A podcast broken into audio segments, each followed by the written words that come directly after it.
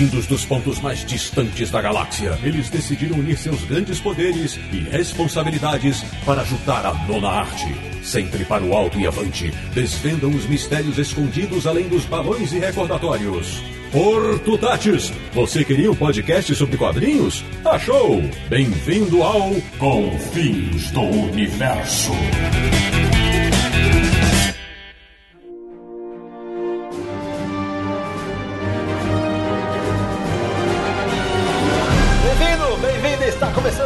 Mais uma edição de Confins Universo, o podcast que mais entende e respeita as diversas gerações dos quadrinhos. Que é o podcast do Universo HQ, o site que sabe o endereço da sede dos Vingadores da Costa Oeste. www.universohq.com. E o programa de hoje é sobre um grande autor do mercado de super-heróis. Eu sou o Sidney Guzman, falo de São Paulo e vou comandar este Confins Universo com Punho de Ferro. De Petrópolis, no Rio de Janeiro, o homem que já viveu dias de um futuro esquecido. Samir Naliato cavalgando pelo universo como um deus em busca de diversão e lucro. Olha aí, Brian cavalga, Naranja. Que beleza, olha lá. Que beleza. É, depois eu explico a frase. Da República de Ipiranga, em São Paulo, o cara que se o nosso time fosse a tropa alfa, seria o Pigmeu. Marcelo Laranjo. Doido para rememorar a era de ouro dos formatinhos no Brasil. De Luxemburgo, na Europa, o nosso mutante favorito, o pássaro trovejante no Confins Universo, Sérgio Codespot. É o cara que morre logo cedo. Também falando do velho continente, mas de Portugal, estreando no nosso podcast, ele que queria ser um dos Next Man. Meu amigo Pedro Bolsa, bem-vindo! A Marvel é maligna e a DC é patética. E fechando o timaço da seleção de Porto Alegre, no Rio Grande do Sul, mais um estreante do Confis Universo. O cara que adoraria ser reformulado ao melhor estilo Homem de Aço. Bem-vindo, meu amigo Daniel HDR. Vejam só, vocês que achavam que eu por falar palavrão demais não ia estar aqui, ó se ralaram e viu que eu podia falar outra coisa. Muito bem. Pois bem, meus amigos do Confins Universo, o programa de hoje é para falar sobre a obra de um dos autores mais criativos e polêmicos do mercado norte-americano de quadrinhos, o inglês John Byrne. Então, não sai daí, porque como diria Benjamin Green, o coisa tá na hora do pau.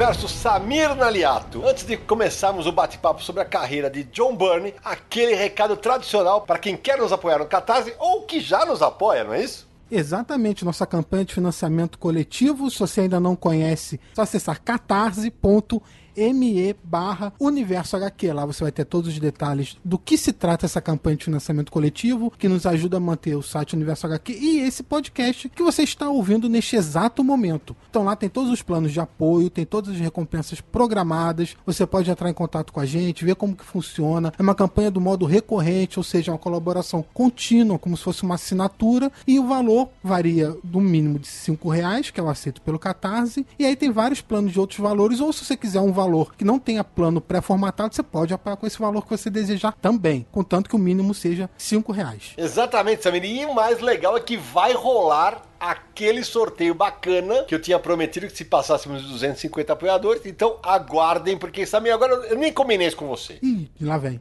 Tem tanta. Eu gosto assim, cara. Tem tanta coisa legal que é o seguinte: geralmente a gente sorteia 10 livros pois no momento dessa gravação, Samir, a gente está com 256 apoiadores, ou seja, batemos a nossa meta. Em vez de sortearmos 10 livros, como costumamos fazer, vão ser 25. Que isso? 10% dos nossos. É isso aí, o, o gerente enlouqueceu. É isso, pronto. 25 livros para os apoiadores. 10% dos nossos apoiadores vão ganhar uma HQ. E aí tá resolvido. Então, vale lembrar que esse sorteio vai ser é, englobando todos os apoiadores. Todos. Vai ser um sorteio especial para todos eles e não só para aqueles que apoio a partir de um determinado plano que tem sorteios mensais, certo? Exato, porque o sorteio mensal são 3 HQs a cada mês, né? E esse especial seriam 10, vão ser 25. E vai lembrar que um sorteio não substitui o outro, vai ter o sorteio também para os que apoiam na outra categoria. Exatamente, e se quando a gente for fazer o sorteio, o pessoal estiver ouvindo esse programa e tiver entrado, também concorre. Pronto, falei. Isso aí, vai, vai valer todo mundo que entrar como apoiador até a data do sorteio, até o momento do sorteio. É isso aí. Então aproveita, Samir, agora fala da nossa camiseta. É, antes disso, disso, queria lembrar que uma das recompensas é ter o nome citado aqui no Confins do Universo. Hum, muito bem. Então eu vou falar o nome de 10 apoiadores que nos ajudam a manter o programa.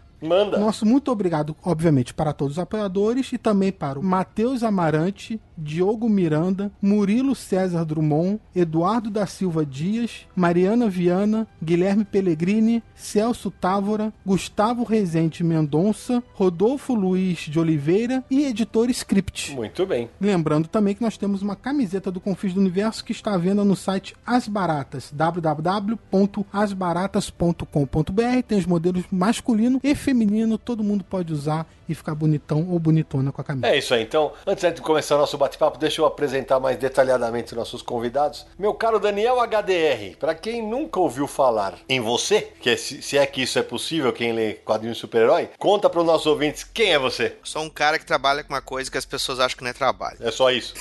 não, não é só isso. Daniel HDR, também mais conhecido como o host do ArgCast, o podcast de quadrinhos do Dynamo Studio, que você pode ouvir em dynamo.art.br. E se os nobres amigos permitem, por favor, eu vou falar do Catarse do ArgCast, que você pode saber em catarse.me barra ArgCast. É para apoiar o podcast. Inclusive, algumas das recompensas envolvem commissions de trabalhos meus, que você pode, como ouvinte, solicitar o o personagem da sua preferência, o tamanho da arte da sua preferência, tá incluso em algumas das recompensas. Estamos com módicos 63 apoiadores, mas somos limpinhos também, que nem o, o Confins do Universo. E como vocês, a gente se diverte muito falando de quadrinhos também. Só que às vezes a gente fala muito palavrão, mas a gente pelo menos avisa, né? Que, que é impróprio para menores. Que o Da- o Daniel tá tão empolgado em falar do ArgCast que ele esqueceu de falar que ele é um grande desenhista. Mas eu não sou um desenhista, eu, eu, eu só trabalho com uma, pessoa- uma coisa que as pessoas acham que não é trabalho. Eu agradeço o grande desenhista, mas. Fala alguns títulos que você desenhou pro mercado americano, Daniel. Tá, é, recentemente, Battlestar Galactica, série clássica, completou 40 anos, né? É, o Sombra, Red Sonja, Vingadores, X-Men, Legião dos Super-Heróis, Tropa das Lanternas Verdes, Superman. Por enquanto, é isso. Tem mais coisa, teve o Digimon também, né? Lá pro Japão. Eu ia falar, você não vai esquecer o Digimon, né, cara? Não, nunca, nunca. É que, pensando pros Estados Unidos, é que esse do Digimon saiu no, no Oriente também, né? Então, É verdade. trabalho há, bastante tempo. E participei também, né, na coletânea Os Novos MSP. O MSP 950. Isso, 950, inclusive com uma HQ, né? Penadinho, com a Tina. O rolo, a pipa, estão todos lá. Foi um trabalho que eu gostei muito de fazer. E infelizmente, por causa de algumas regras, eu não posso criar uma gráfica MSP com esses personagens, mas. É, vai saber, né? Você precisa convencer o editor. Ah, entendi. Deixa pra lá. Meu amigo Pedro Bolsa, estreando no Confins do Universo. Pedro, que é ouvinte assíduo do Confins do Universo. Apresente-se pros nossos ouvintes, por favor. Ah, eu morei 20 e tantos anos no Brasil, mas sou português. E atualmente, além do, do meu trabalho regular, que não tem nada a ver com quadrinhos, eu faço muito trabalho de tradução, principalmente francês. Para atualmente, acho que tudo que eu tenho traduzido tem sido para mitos e para pipoca e nanquim. Fale de alguns títulos que você traduziu, Pedro. Fui o tradutor de toda a revista Juiz Dredd Magazine da Mitos, boa parte do que eles publicaram do Juiz Dredd até hoje. Mais recentemente, para o Pipoca e Nanquim, eu fiz o relatório de Brodeck, na minha opinião é a melhor coisa que eu traduzi até agora. Também o Mob Dick do Chabuté. É verdade. E para os nossos ouvintes são mais atentos e lembram, têm boa memória, nas várias vezes em que eu falei sobre a HQ Um Pedaço de Madeira e Aço do Chabuté, eu sempre cito o Pedro, e já vou deixar aqui avisado, pode escapar daqui a pouco um Hunter, que é o apelido do Pedro, como a gente conhece ele, então é, Pedro Bolsa é o Hunter, se alguém deixar escapar, tá? E foi o Pedro que me apresentou essa HQ. Lá a gente tava, a gente tava em Angoulême, ele falou, dá uma olhada, porque eu falei, não leio francês, ele falou, dá uma olhada nessa HQ que não tem texto. E ali eu me apaixonei, e aí é a história que a gente já contou algumas vezes, o Pipoca e Nanquim recebeu a minha indicação, essa está contando essa história até agora. Pois é, mas é, tem, tem uma pequena diferença, porque eu tentei te mostrar o Mob Dick e você, ah, eu não leio francês, como Isso. não conhece essa história. É verdade. Aí é eu verdade. fui atrás do Toussaint, que era. Vai ser aqui como solitário, como tradução minha, do pouco texto que tem. Também tinha texto, você também nem quis olhar. Aí você mesmo Pô, é verdade. descobriu que havia um quadrinho mudo do Chaboté que eu não conhecia, É admito. verdade, é verdade. Aliás, não tenho até hoje, diga-se de passagem. Comprou por iniciativa própria, leu e adorou. Mas é, foi depois de eu ter tentado te indicar coisas e fracassado miseravelmente. Tá vendo como minha memória me trai? Bom, menino Samir Naliato, agora nós vamos começar a falar de John Bunny. Então, quem vai fazer fazer a introdução hoje? É Sérgio Godespot?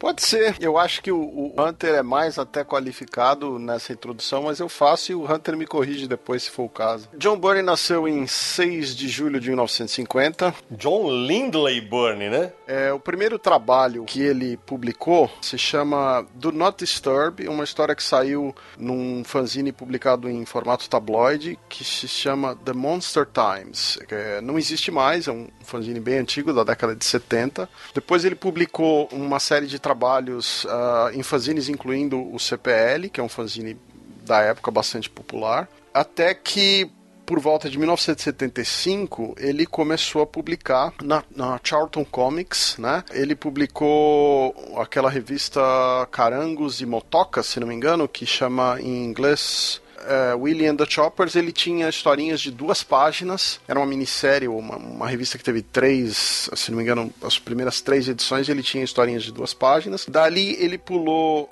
para fazer Rog 2000, ou Rog 2000, na revista E-Man. E chegou a fazer, inclusive, Recruta Zero, algumas historinhas de duas páginas do Recruta Zero em 75. E até que finalmente pulou para Marvel, né? Ele trabalhou como arte finalista do Steve Ditko também na Charlton. Isso. Mas tem, tem, uma ordem aí trocada, porque o, o ROG 2000 ele começou no CPL. Sim. Que, é, que era um fanzine tinha algum destaque para os personagens da Charlton, que a Charlton viu talentos envolvidos. O fanzine tinha sido criado por Roger Stern e Bob Layton. Isso. Não era pouca coisa. Começou a contratar o pessoal que trabalhava lá. E o ROG 2000 virou backup da revista do E-Man, que é uma uhum. personagem do Nicola Cucci com arte do Joe Staton. Exato. E ele entrou justamente porque o Dítico cansou de fazer o backup, não queria mais fazer o backup. E aí aproveitaram que ele tinha esse material e trouxeram ele para publicar o material como backup. Ou seja, antes de continuar falando da carreira dele, a gente falava fora do ar, né? Da brincadeira com o lugar onde ele nasceu, né? Isso. Você e o Pedro estavam falando. Exato. Ele nasceu num vilarejo chamado Walsall, em Staffordshire. E depois ele cresceu ali na região, num lugarzinho chamado West Bromwich. A brincadeira que a gente estava fazendo fora do ar é que quando ele escreveu o primeiro número do Hellboy para o Mike Mignola, logo na primeira página da primeira revista, ele declara que a ação da história está acontecendo em East Bromwich, que seria a, uhum. a leste do lugar onde ele cresceu, né? E essa era a brincadeira que eu estava fazendo com o Hunter. Quando ele tinha 8 anos de idade, ele foi para o Canadá com a família. Aliás, a família já tinha ido para o Canadá e voltado antes para ele nascer na Inglaterra. Não me pergunte os detalhes disso. Uhum. Mas com oito anos eles foram para o Canadá e ficaram. Aí ficaram no país até morrerem. E então ele depois ganhou a nacionalidade canadense e mais recentemente, depois que ele passou a morar nos Estados Unidos, casou nos Estados Unidos e tal, ele também se naturalizou americano. Então o homem já teve três nacionalidades. Essa informação dele ter naturalização americana eu não sabia. Sim, mas é, ele falou isso diretamente no fórum dele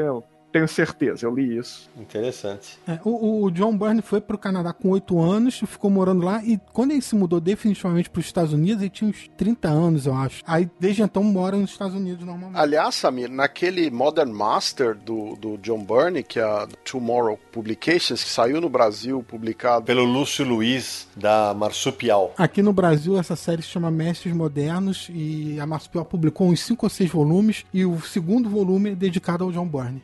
Naquele volume ele diz que ele foi pro Canadá com 4 anos, a mãe dele não se adaptou, não estava gostando, voltou para Inglaterra com 6, ficaram mais dois anos lá, daí decidiram voltar pro Canadá, foram pro Canadá, ele ficou 16 anos em Edmonton, no Canadá, daí mudaram para Calgary, aí ele de Calgary finalmente ficou lá até os 30 anos, aí ele foi para os Estados Unidos. E ele conta que o pai dele e a mãe dele adoravam mudar de cidade para cidade, para lugar para lugar, para vilarejo para vilarejo, e que ele passou metade da vida dele sem amigos, porque além dele ser filho único, ele não conseguia fazer amigo na escola porque ele mudava toda hora de escola. Seria por isso que ele virou um cara tão amargo? Mas falaremos disso daqui a pouco, né?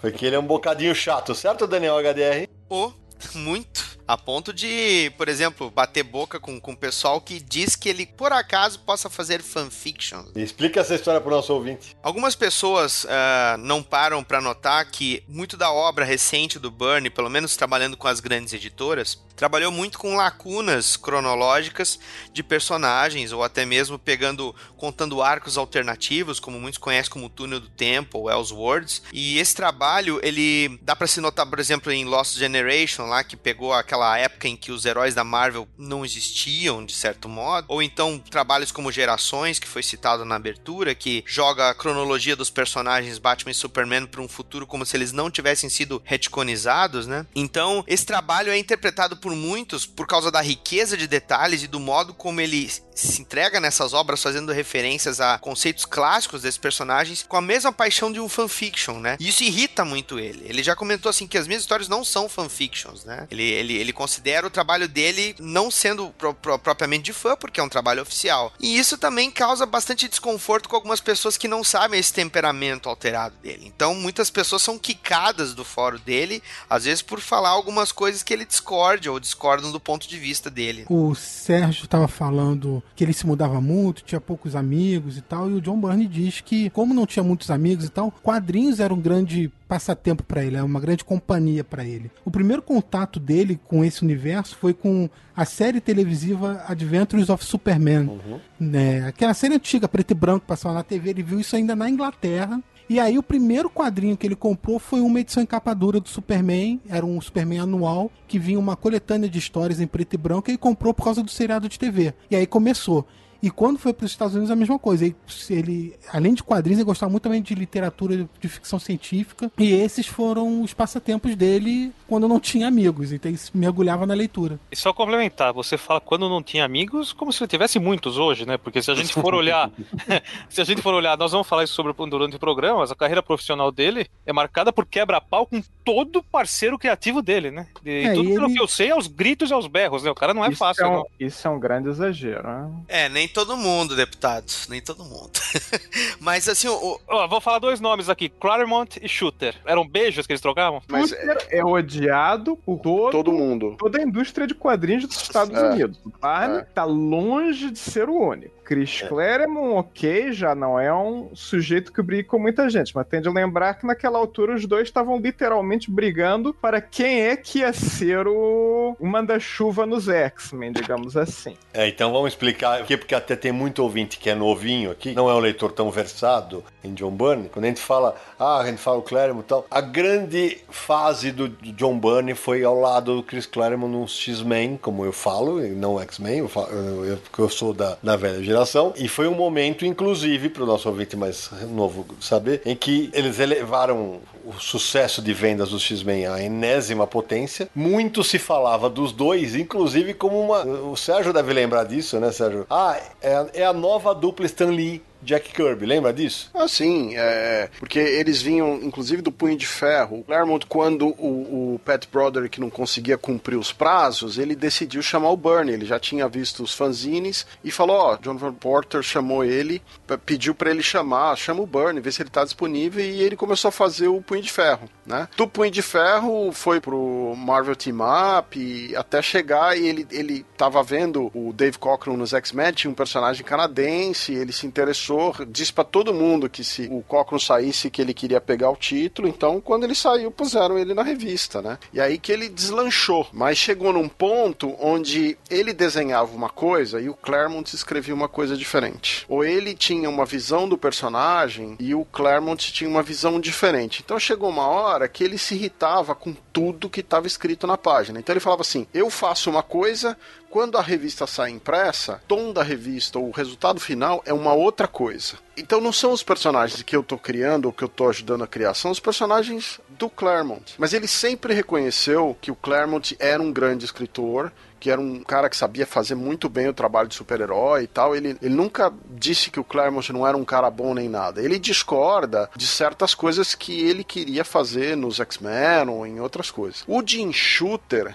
era o editor-chefe da Marvel, na época que eles estavam fazendo a, a história da, da Fênix, da, da Fênix Negra e tal, e foi o Shooter que mudou a história do final da Fênix Negra, e ele já tinha uns problemas com o Shooter, o Burnie, e ele, o Burnie, reconhece em entrevistas que depois que passou, que a história estava impressa, ele reconhece que a história que eles fizeram no final, por causa do Shooter, é uma história melhor do que a história que eles tinham planejado, mas mesmo assim, ele fica puto. E só para explicar para o nosso ouvinte o seguinte: essa história, inclusive, está contada na entrevista que a gente fez com o John Burney e está no livro Universo HQ Entrevista Leitura Nemo. Bota a caixa registradora aí, Andrei!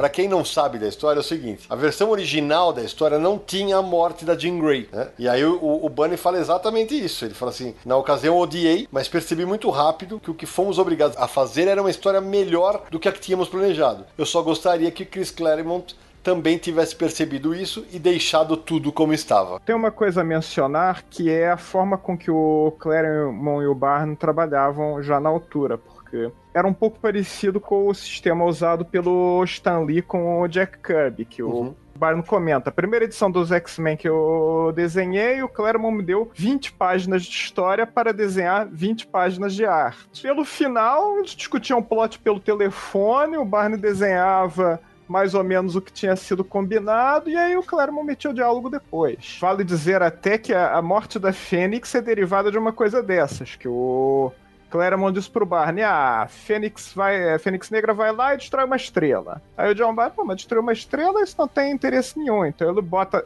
em órbita da estrela um planeta, e no planeta a raça de alienígenas que aparece na primeira aparição do Capitão América da Era de Prata. E pronto, e aí o... a Fênix Negra tinha destruído um planeta e o Jim Shooter é paz. Assim, não, não pode ficar essa mulher assim, sem punição. Esse sistema que o Pedro está comentando, que é o sistema Marvel Way, é, ele era um sistema bem mais simples, né? Que foi desenvolvido pelo Stan Lee lá no início da Marvel Comics, em que praticamente tu tinha três atos definidos em três parágrafos e era um, dois, três, vai filhão, né? Daí o, o, Jack, o Jack Kirby, o Steve Ditko e tantos outros caras que trabalhavam lá no início, eles faziam esse desenvolvimento das páginas. O Roy Thomas, ele desenvolveu mais o processo do Marvel Way quando ele assume muito dos roteiros que o Stan Lee previamente desenvolvia, e aí esse plot inicial, que eram só de três atos, passou a ser desmembrado em vários parágrafos, né? Então, Claremont ele entregava os roteiros no estilo Marvel Way, por, porém, tu tinha uma descrição muito geral das páginas. E essa discussão feita pelo telefone é justamente quando o Bernie começa a meter mais a, a, as, as ideias dele no desenvolvimento das histórias e ele até começa a ser creditado também como co-plotter, né? E tanto que aquela história que tu tem do Wolverine invadindo o Clube do Inferno para salvar os X-Men, tu nota exatamente ali que foi muito a mão do Bernie, porque essa história, nos momentos que a gente vê o desenvolvimento dos demais X-Men, tu percebe que tem mais a mão do Claremont, mas o, o desenvolvimento todo do Wolverine dentro da história já é intervenção artística do Bernie 100%. O Bernie diz que o Claremont, na verdade, queria matar o Wolverine, ó, tirar ele da equipe, e o Bernie é quem insistiu para que ficasse. Você não vai tirar o único canadense da equipe. É, bem isso mesmo. Ele, ele se responsabiliza por esse Wolverine selvagem, por essa atitude toda.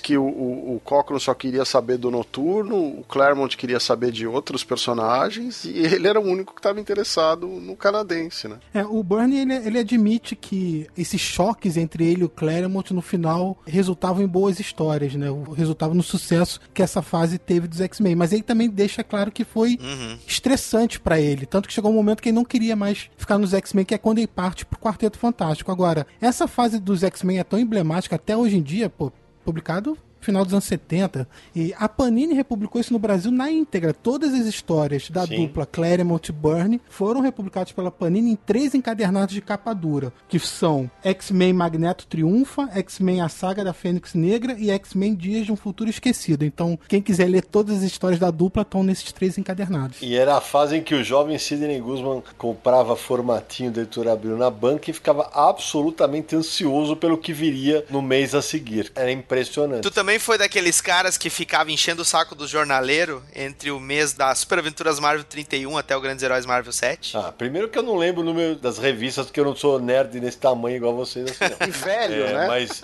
mas eu lembro que eu ia lá direto, cara, porque era um negócio. Cara, a gente tornou a vida dos jornaleiros um inferno, pelo menos no meu caso, cara. Putz, aquele gibi foi emblemático. Eu já comentei em entrevistas, assim, Grandes Heróis Marvel 7 mudou a minha vida, porque antes disso eu lia quadrinhos por lazer, o meu pai tinha ensinado a, a me alfabetizado praticamente com quadrinhos antes de eu começar a frequentar a escola. Quando eu peguei o gosto pela leitura dos quadrinhos, já desenhava informalmente, assim, mas depois de Grandes Heróis Marvel 7, com a conclusão da saga da Fênix Negra, eu meti na minha cabeça que eu queria trabalhar com quadrinhos não sabia como, mas eu queria trabalhar com quadrinhos. O comentário que eu ia fazer é sobre a questão que a gente estava falando de enxuter. Eu queria dar um outro exemplo. O Bernie trabalhou com o Roger Stern, que é um grande amigo dele, no Capitão América de uns 5, 6 números. Não era para durar 5, 6 números. O Bernie desenha muito depressa, então ele assumiu o título do Capitão América e ele ia desenhar um número maior de histórias. Só que chegou um dia que o Jim Shooter falou que as histórias do Capitão América tinham que ser solo, uma aventura, uma revista Não podia ter várias partes. Porque ele decidiu que a partir de ali tinha que ser uma história só. E o Roger Stern tinha acabado de publicar a primeira parte de uma história com, envolvendo Caveira Vermelha que iam ter três partes e se recusava de mexer no, no material porque estava pronto, que não sei o que. Então ele se demite do título. E aí o Bernie, em solidariedade, sai também do título, brigando com o Jim Shooter, né? Sim, mas tem, tem uma coisa a se mencionar aí que o Roger Stern e o John Byrne contam histórias diferentes sobre a saída deles do Capitão América, hein? Isso eu não sabia. Não sei qual é a versão real, mas é interessante se mencionar. Eu vejo muita coisa sobre o, a carreira do John Byrne, né? Eu começo a desconfiar que muito do que o, o John Byrne tem contra o Jim Shooter, na verdade, não deve ser com o Jim Shooter, que era o John Byrne é temperamental e todo mundo sabe, não é? E ele não lidava com o Jim Shooter diretamente, ele lidava com o editor do título, quem quer que fosse o editor do título naquela altura. Então eu começo a achar que os editores simplesmente diziam para ele: ah, o Shooter mandou, que o Byrne podia discutir com o editor, mas não podia discutir com o Jim Shooter, que era a autoridade suprema. Então eu tenho desconfiança de que muito do que ele diz que o shooter mandou, na verdade saiu da cabeça de um editor qualquer que usou o shooter como escudo para Pois é, Hunter, mas tem o caso do quarteto que o Bernie declara que o Mike Carlin na época era o no final da fase dele era o, o, editor no quarteto e que vivia enchendo o saco dele e que o Jim Shooter enchia o saco do Mike Carlin e o Mike Carlin enchia o saco do Bernie. Então um dia ele chega pro Carlin e fala: "Ó, eu vou facilitar a vida de todo mundo e vou sair do título". E aí dizem, pelo que o Bernie conta, que o Mike Carlin foi demitido pelo Jim Shooter por ter tirado o Bernie do título, o responsável pela saída dele. Então, eu entendo o que você está querendo dizer e deve ter um pouco de verdade nessa história. Mas, ao mesmo tempo, eu tenho certeza que o Shooter também pentelhava os editores que ficavam em cima do Bernie porque o seu chefe mandou, né? Então deve ter um pouco de verdade dos dois lados aí, né? Mas a gente sabe que quem fez o churrasco, um, um monte de encalhes do novo universo com um boneco de Judas lá com a cara do Jim Shooter foi o Bernie. Né? É, Exato. Quem explodiu Pittsburgh também foi o Burn, né? No, no novo universo. No novo universo. O novo universo que a gente já falou sobre ele no Confins do Universo, é, sobre séries inacabadas, a gente, que, que a gente gravou junto com o Paulo Agria. A gente vai linkar aqui no nosso episódio para quem não ouviu poder conferir. Tem uma coisa importante a mencionar isso, eu já li declarações do Jim Shooter sobre essa coisa especificamente. O Jim Shooter tem uma opinião muito ruim do Mike Carlin como editor. Uh, eu não vou negar, porque o Mike Carlin por tudo que eu vi até hoje, é um editor bem fraco. E ele ficava em cima do Mike Carlin porque ele não acreditava que o Mike Carlin fosse competente. E quando o John Byrne pulou fora, ele viu isso como uma desculpa para demitir o Mike Carlin. E ele não considerava o Mike Carlin um bom editor. Enfim, o Mike Carlin virou o, super, o editor do Byrne no Super-Homem, trazido pelo próprio Byrne. Então ele se deu bem. Agora, Naranjo, é, você me ajuda a lembrar porque minha memória já não tá aquela beleza toda. É, na época que a gente entrevistou o John Byrne, foi por e-mail e foi, eu lembro que na época ele tinha acabado de dar uma destroçada no Bill Gemas e no Joe Quesada, que eram os bambambãs da Marvel na época. O contato foi via e-mail. Qual de nós que entrou em contato com ele, que gente tava tudo com o rabicó na mão, com medo que ele mandasse a gente pro inferno? Fui eu.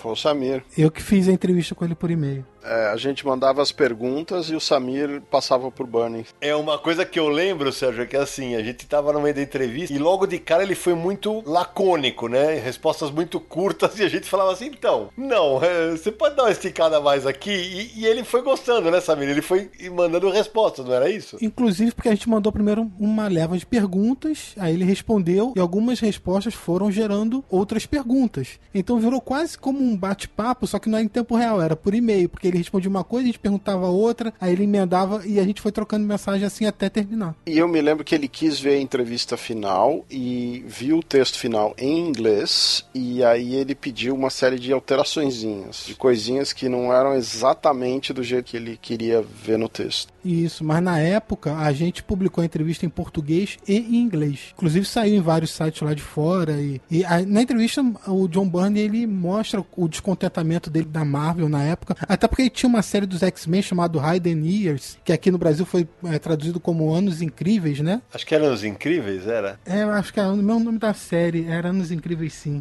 É um punhado de história. É, então, mas aí essa história ele recontava, como o Daniel falou, ele o John Byrne tem esse lance muito de é, preencher lacunas, recontar origens, esse tipo de coisa. E era uma maneira que a Marvel deu pro John Byrne a chance de mostrar as primeiras aventuras dos X-Men de novo. Ele fez isso com Homem-Aranha também, numa minissérie chamada Gênesis no Brasil, que era Chapter One nos Estados Unidos, também foi cancelada depois de um tempo. Uma minissérie. Era uma minissérie, isso. E aí o, o nesse dos X-Men foi cancelada e tava muito pé da vida e aproveitou e falou. Byrne is simply put the Jack Kirby of my generation, and one of the true masters of the Bronze Age of comics. Logo no comecinho, o Sérgio falou sobre a primeira história paga do John Byrne, que foi do Not Disturb para tabloide chamado Monster Times. Era uma revista de duas páginas e eu vou colocar as duas páginas no post desse episódio. Quem quiser ler a história, é só acessar o Universo HQ.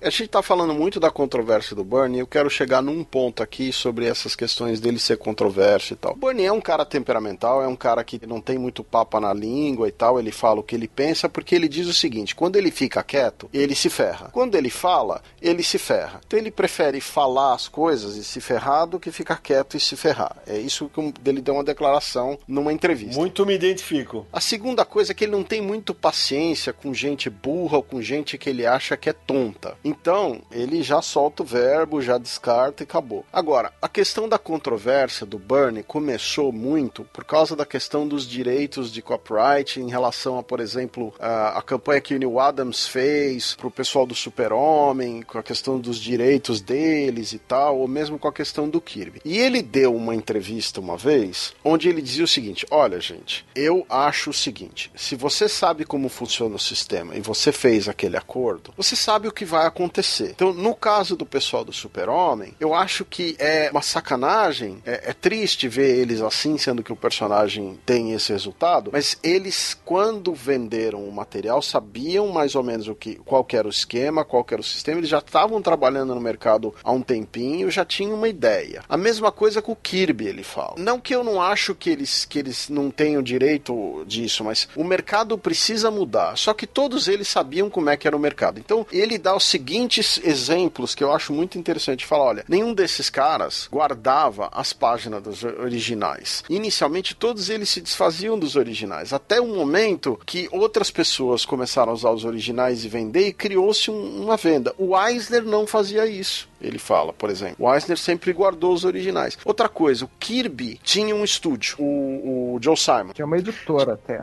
É, só que ele tratava os freelancers, o, o, pessoal dele, com o mesmo tipo de contrato que ele sempre teve a vida inteira dele, e ele também não devolvia a arte dos caras. Então, assim, ele é um pouco roto falando do esfarrapado, porque quando o cara teve a chance de fazer diferente do que o mercado fazia com ele, ele fez igual. E segundo ele, o caso do Siegel e do Schuster é parecido. Então, não é que ele não simpatiza com, com esses autores, mas ele deixa claro que eles tinham uma ideia de como funcionava o mercado e de quais eram as condições e como as coisas estavam acontecendo. Então, essa opinião dele tornou-se muito polêmica, porque muita gente simplesmente entendeu que ele era um, cara defendendo as companhias e contrário aos direitos dos autores e não sei o quê. E ele se diz: Eu sou leal à companhia na qual eu trabalho, desde que a companhia esteja me respeitando. E durante anos a Marvel respeitou o trabalho dele. E ele sempre foi muito leal à Marvel nesse sentido. Ele sabia o que, que era, como é que funcionava. Só que essa essa foi a primeira grande opinião polêmica que ele deu, assim, que gerou um tumulto e tal. E foi daí que ele começou a pegar essa, essa fama, né, de ser um cara controverso e tal. Rabugento e tal. Bom, rabugento ele sempre foi, né? Isso da, do temperamento do cara. Você sabe que depois que ele deu essa declaração, ele virou super vilão na série que o Steve Gerber estava fazendo para financiar o processo dele do Howard o Pato, que era desenhada pelo próprio Jack Kirby. É, o Destroyer Duck, não era? É o Destroyer. Ele foi transformado em um vilão chamado Rooster Cogburn.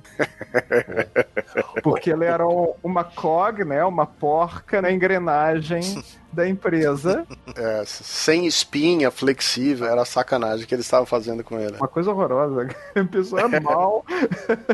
Ô Pedro, agora até para explicar para o nosso ouvinte, a gente chegou a comentar em algum programa que a gente pretendia fazer um programa sobre o John Byrne, alguma coisa assim. Acho que porque algum ouvinte nos procurou e, a gente colocou essa mensagem. E eu lembro que quando o Pedro ouviu em Portugal, ele mandou uma mensagem e falou: Sidão, pelo amor de Deus, o dia que tiver John Byrne, me deixa participar, que é, eu sou muito fã do trabalho dele. Como começou essa admiração no teu caso? Você tem de ver que eu comecei relativamente tarde a ler super-heróis. Ah, eu comecei, tinha uns 9, 10 anos de idade. A maior parte das pessoas começa bem antes, com 7, 8 anos máximo. Ah, não é nem antes não. Bom, de qualquer modo, eu consegui fazer o feito de perder quase toda a fase dele dos X-Men, porque eu comprei eh, alguns números do Almanac Marvel, outros eu herdei de um primo meu, tinha uma fase do Dave Cockrum, então eu conhecia os personagens. Só que eu não tinha nenhum número da fase do Barna. E aí, quando eu peguei, eu peguei não, um dia eu olho para uma banca e tava lá a capa de Dias de um Futuro Esquecido. Aquela capa, sabe? Não, não tem jeito de você olhar para aquela, se você sabe quem são os X-Men, você não querer comprar essa história. É, eu comprei, depois não consegui encontrar o número seguinte, eu tenho a impressão de que eu... Foi um daqueles exemplares que ficou na banca mais tempo do que devia, sabe? Isso, isso era um fenômeno comum do nosso tempo, vocês lembram, né? Nessa época você morava no Rio de Janeiro, Pedro? Rio de Janeiro. Eu comprei numa banca no centro da cidade.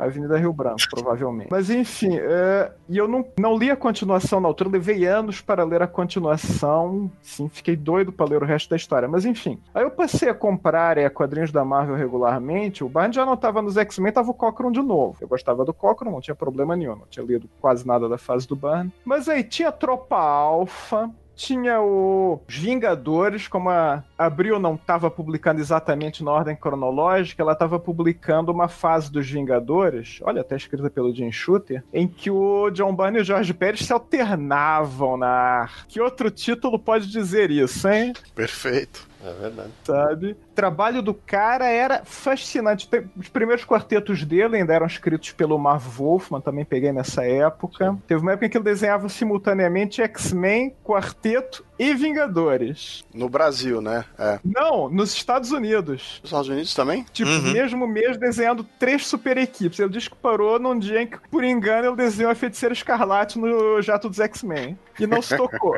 Ô Daniel, e no teu caso, ele te influenciou na decisão de querer ser desenhista? Sim, porque essa história dos X-Men não, não era somente o modo como eram tratados os personagens no texto. Ah, eu gostava muito daquela arte dele, do modo como ele retratava minuciosamente eh, questões envolvendo veículos, espaçonaves, a própria postura heróica dos personagens, a anatomia, sabe, dos personagens também eu achava muito legal. E não foi o Grandes Heróis Marvel que eu citei antes, o, o Grandes Heróis Marvel número 7, que foi a primeira coisa que eu vi dele. Na verdade, eram as revistas, as histórias que ele fazia do Homem-Aranha, também escritas pelo Claremont, histórias do Homem-Aranha com crossovers em outros personagens, assim, na revista Marvel Team Up. É, saía pela RGE, eu me lembro de uma história do Homem-Aranha encontrando o Adam Warlock, uma outra história do Jaqueta Amarela, a Vespa com o Homem-Aranha, em que aparecia o Equinox, que era aquele vilão meio fogo, meio gelo. Era, saía no Super Almanac do, do Homem-Aranha, na RGE, e eu fiquei fascinado já com aquela estética no, traço, sabe? Quando eu fui ver ele fazendo ah, alguma coisa na Editora Abril, sa- saindo quadrinhos pela Editora Abril,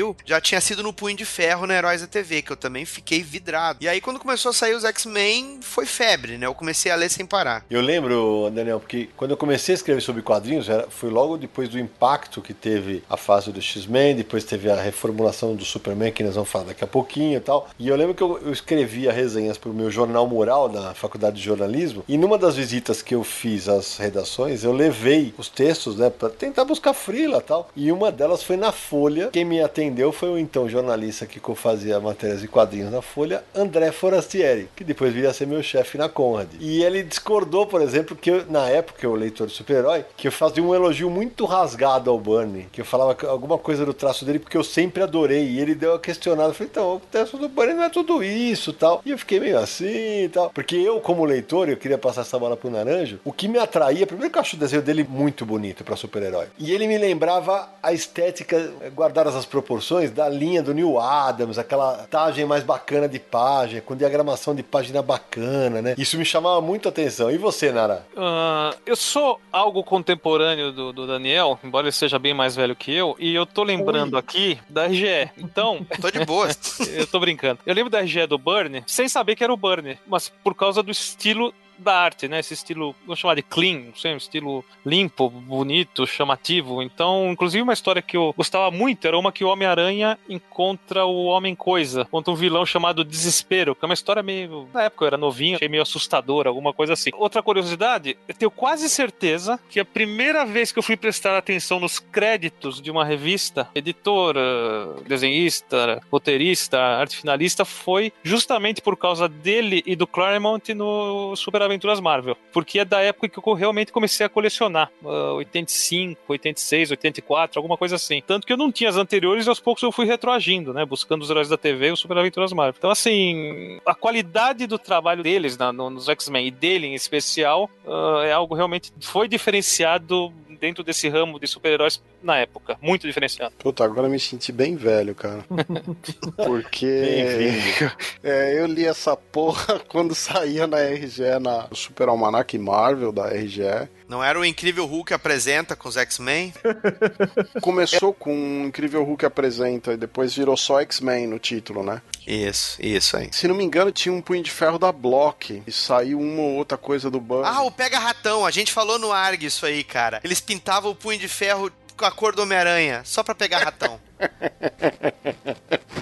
Era azul e vermelho, é verdade. Exato. Puta, tinha esquecido disso, cara. Pega a trouxa. Era Punhos de Aço o título. É, exatamente. Exato, exato. Então, eu comecei a ver o Burnie nessa fase. Eu sempre curti o estilo dele. O, o, lance é que o traço do Burnie, ele é um traço mais orgânico. Quem viu a Tropa Alpha, que já é com arte final dele, é um traço diferente dele arte finalizado pelo Terry Austin. É um cara muito técnico, um outro tipo de acabamento. Então o que o Naranjo fala que é o, que é o estilo clean era esse resultado da arte orgânica do Burn com uma arte final que era muito técnica em cima. E era um visual diferente para a época, né? Pode ver que o Star Lord dele com essa arte final também é incrível do ponto de vista Nossa, é foda é, demais, cara. Da é qualidade é artística, né? E... Mas olha, o... a primeira fase dele no Quarteto Fantástico é toda arte finalizada por ele, hein? Sim, e é um resultado diferente. É que as pessoas já gostavam do Burn aí, né? Não,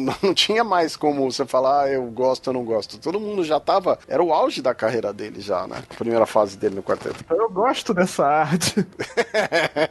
é que você pegou o bonde andando. É, se me permite fazer um comentário, essa velocidade que ele tinha de produção e o modo como ele já começa a trabalhar a própria arte final no trabalho dele, né? Ah, no, no desenho dele e deixar deixando o desenho dele suavemente caricato em alguns aspectos, mostra a influência que ele tem muito forte do cartoon, que ele já comentou isso aí, e o modo como ele trabalhava também o traço definitivo, porque é, ele já comentou em várias vezes que ele ganhava material de desenho muito precário. No máximo que ele tinha era algumas folhas de papel e caneta esferográfica. E aí ele não tinha lápis, né? Ele tinha que fazer certeiro na primeira vez. Isso deu muita velocidade e precisão no desenho dele. Então, quando ele vai trabalhar em linhas gerais para construir uma figura, ele é certeiro, ele pega e trabalha o, a figura como ela vai ficar. Tem muito pouco índice de erro, né? Tem vários vídeos dele na internet trabalhando, você nota que o traço dele é muito preciso. Justamente esse trabalho mais orgânico que a gente tá falando, da arte final dele na Tropa Alpha, no Quarteto Fantástico, em outros projetos como o próprio Nextman, né? Tu nota que ele já procura improvisar mais nos rostos e ele vai pegando essa veia um pouco cômica e até essa anatomia heróica que eu falei, que era no início da carreira dele, ela começa a ficar um pouco mais comedida a ponto de ficar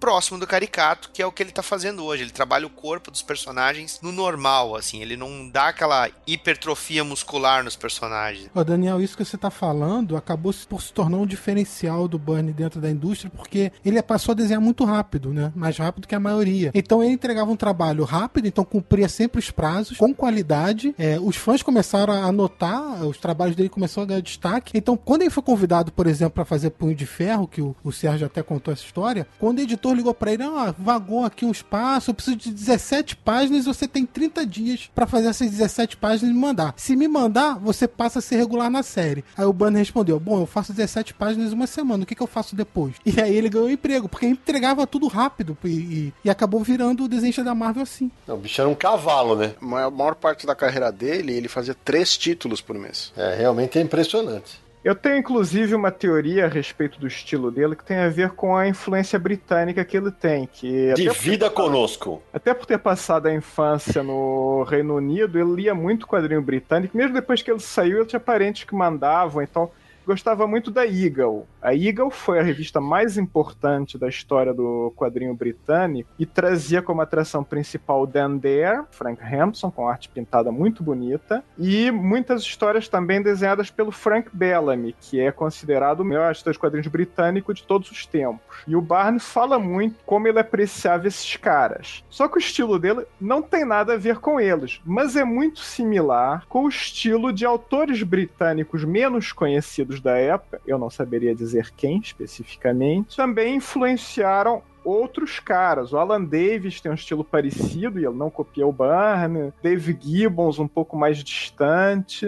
Então, deve ter a ver, deve haver uma relação. Olha, eu concordo total com essa sua teoria. Eu acho que a base de todos eles são o mesmo grupo de artistas ingleses. Por exemplo, na minha opinião, o Frank Bellamy é para os ingleses o que o Hal Foster é para os americanos, em termos de referência. O Bernie via aquelas páginas duplas do Frank Bellamy na Eagle com 500 pessoas lutando e cada pessoa tinha um rosto com uma expressão diferente, uma expressão corporal diferente. E ele ficava alucinado e dizia que a meta dele atingia a, o objetivo era chegar naquilo, entendeu? Não do ponto de vista é, de cópia estética, mas conceitualmente era aquele era o, o, objetivo. Um outro cara que ele também tinha muito apreço, inclusive ele declarou que ele tem sete, se não me engano, sete originais na parede desse cara, é o Giles, que é um, um chargista, um cartunista de jornal inglês e que é muito menos conhecido fora da Inglaterra, né? Que ele também via muita coisa de influência tirada dali. Então eu concordo com o Hunter que muitos desses autores britânicos que a gente fala, até mesmo o próprio David Lloyd do V de Vingança e tal, eles são de uma geração mais ou menos próxima, eles são todos ali do final de, da década de 40 ou final da década de 50. Essa geração dessa, de, desses anos aí, entre fim de 40 começo dos 60, todos eles têm o mesmo tipo de influência entre os americanos e os britânicos que a gente conhece menos. Mine, mine, mine, And they're all real Marvel characters, but I created them. Sidão, eu tenho um assunto aqui que eu acho bem legal que é mais difícil da gente abordar. Posso dar um pitaco? Manda. Que é o seguinte, o, todo mundo acha que o Burn é um desenhista de super-herói e tal, e por causa disso fica aquela impressão que ele é um desenhista, digamos, típico de super-herói. Mas tem uma curiosidade, por exemplo, o Burn era um cara que inovava ou experimentava muito com as aventuras. No Quarteto Fantástico, ele tem uma história, no Quarteto 265, na verdade é, é uma revista do Quarteto que tem duas histórias. A primeira história história é uma história com ardiloso de 11 páginas, onde toda a história é contada do ponto de vista do ardiloso, como se fosse um game em primeira pessoa. Tem uma outra história do, não, por exemplo, Tropa Alpha número 13, né, Alpha Flight 13, tem uma história curta do Wolverine com a Tropa Alpha que é muda, não tem diálogo, a única palavra que aparece é no último quadro da história. Na verdade ah, é o início da história, isso não é uma história curta, é mesmo... É aquela história do funeral, né? Sim, e... sim, sim que é um, um, momento isolado da história. A mesma coisa em Tropa Alpha número 6, que tem um, um, conjunto grande de páginas que estão diagramadas com os quadros, tem o texto nos balões e nos recordatórios, mas não tem desenho nenhum, porque é Pássaro da Neve numa nevasca né? Então, é, ele passou cinco, seis páginas que ele não desenha nada. Depois ele tem uma história do Hulk que saiu no Marvel Fanfare, que é basicamente só contada com splash pages, né? São Marvel Fanfare número 29, é uma história grande do Hulk. Todas as páginas são páginas inteiras, não tem outros quadros. Tem, por exemplo, uma história, o Quarteto Fantástico 252, que é uma história que ele desenhou. Ele queria fazer uma história em Cinemascope. Então, ele não tinha como fazer isso e ele não queria perder página e fazer duas páginas para fazer o Cinemascope. O que, que ele fez? Desenhou tudo na horizontal, inclusive a capa. Então, para ler a revista, você tem que virar a revista na horizontal e abrir as páginas feito um calendário. Aí, quando ele entregou pro editor, o editor falou: Você combinou isso comigo? Ele falou: Não, né? Então, assim, ele fez um monte de experiências e, e brincadeiras com a questão narrativa dentro das revistas de super-herói que as pessoas não estão ligadas e não são comuns. A maioria dos outros artistas de super-herói não faz tanta experimentação quanto o Bernie chegou a fazer no trabalho dele. Tem uma sequência que eu adoro, que é a sequência da morte do Guardião, que a armadura dele tá para explodir.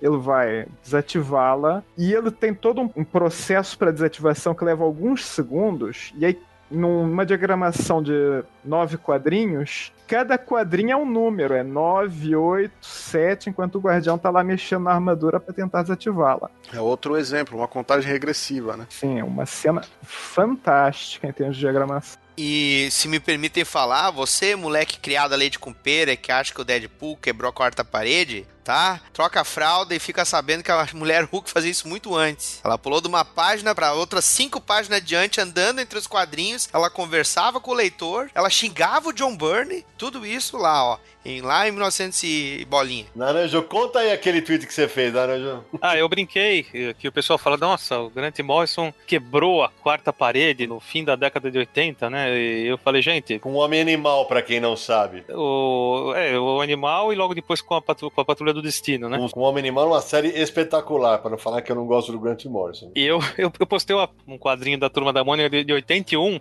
né, no qual eles se escondem atrás da página. E a Mônica fica tão brava que ela rasga os quadrinhos e ela acha eles no quadrinho branco, atrás da página. Quer dizer, eu, eu brinquei que. Tá, não, olha lá, lá atrás já estavam quebrando a parede, sendo que quebraram Claro. muito antes disso. Eu sei, eu sei. É que tem gente que fala, não, antes sim, antes disso. Foi uma brincadeira com o Grant Morrison, uma piadinha divertida. Mas o que eu ia falar é o seguinte: antes da Mulher Hulk, que o Daniel citou, nós temos o Quarteto Fantástico, que eu considero a fase do Burnie muito divertida, com histórias estilo sci-fi, né? Tipo aquela que um cristal eh, coloca, entra na cabeça deles e, e eles sonham como se fosse real, que eles estão num outro mundo lá onde todo mundo é gigantesco e quase matam eles, né? A mente do Red Richards faz eles, ele perceber que aquilo fisicamente, na física, é impossível e acaba acordando. Bom, um monte de histórias muito, muito bacanas. Mas, falando da quarta parede, tem o julgamento do Galactus, né? E quem é chamado para o julgamento do Galactus, né, para presenciar? Ninguém menos, ninguém mais que o próprio John Byrne. Ele vai lá, né, junto com o Vigia. o cara é muito doido e muito bom, né? Sempre foi muito bom no que faz. Aliás, é na fase dele dos X-Men, ele e o Claremont apareciam também várias vezes, inclusive a- algumas das namoradas de época apareciam também juntos e tal. Essa parte eu não sabia. É, e na parte do Cochrane também, eles se desenham bastante com os editores, com as amigas, com as namoradas, no meio dos personagens, assim. Viram até uma piada recorrente. Na, na edição do X-Men que eles encontram a tropa alfa, né? Que eles estão tentando tirar o Wolverine da equipe. ah, no aeroporto, lá, quando dá a Aurora Estrela Polar e a Pássaro da Neve começam a batalhar com o clima junto contra a tempestade, né? Entra lá uma nevasca no, no aeroporto, né? No hall do aeroporto e tá o Bernie com a mulher dele na época, né? É, a Andrea Brown. É verdade.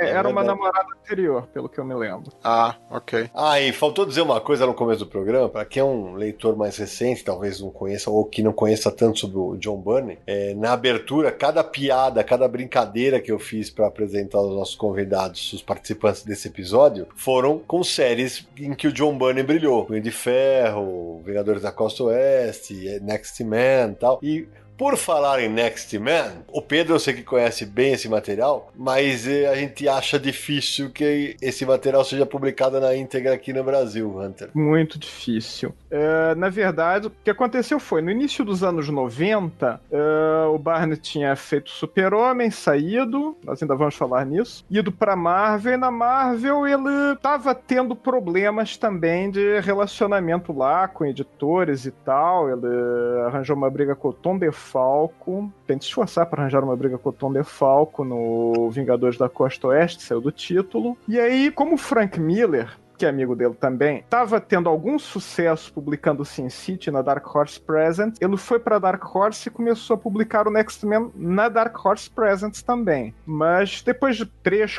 quatro partes, eu acho, na Dark Horse Presents, ele chegou lá, olha, eu consigo desenhar uma mensal, não, não sou Frank Miller. Então deram a ele uma mensal, porque, pelo amor de Deus, é o John Byrne, ele chega lá e pede para fazer uma mensal numa editora que na época era minúscula, eles dão.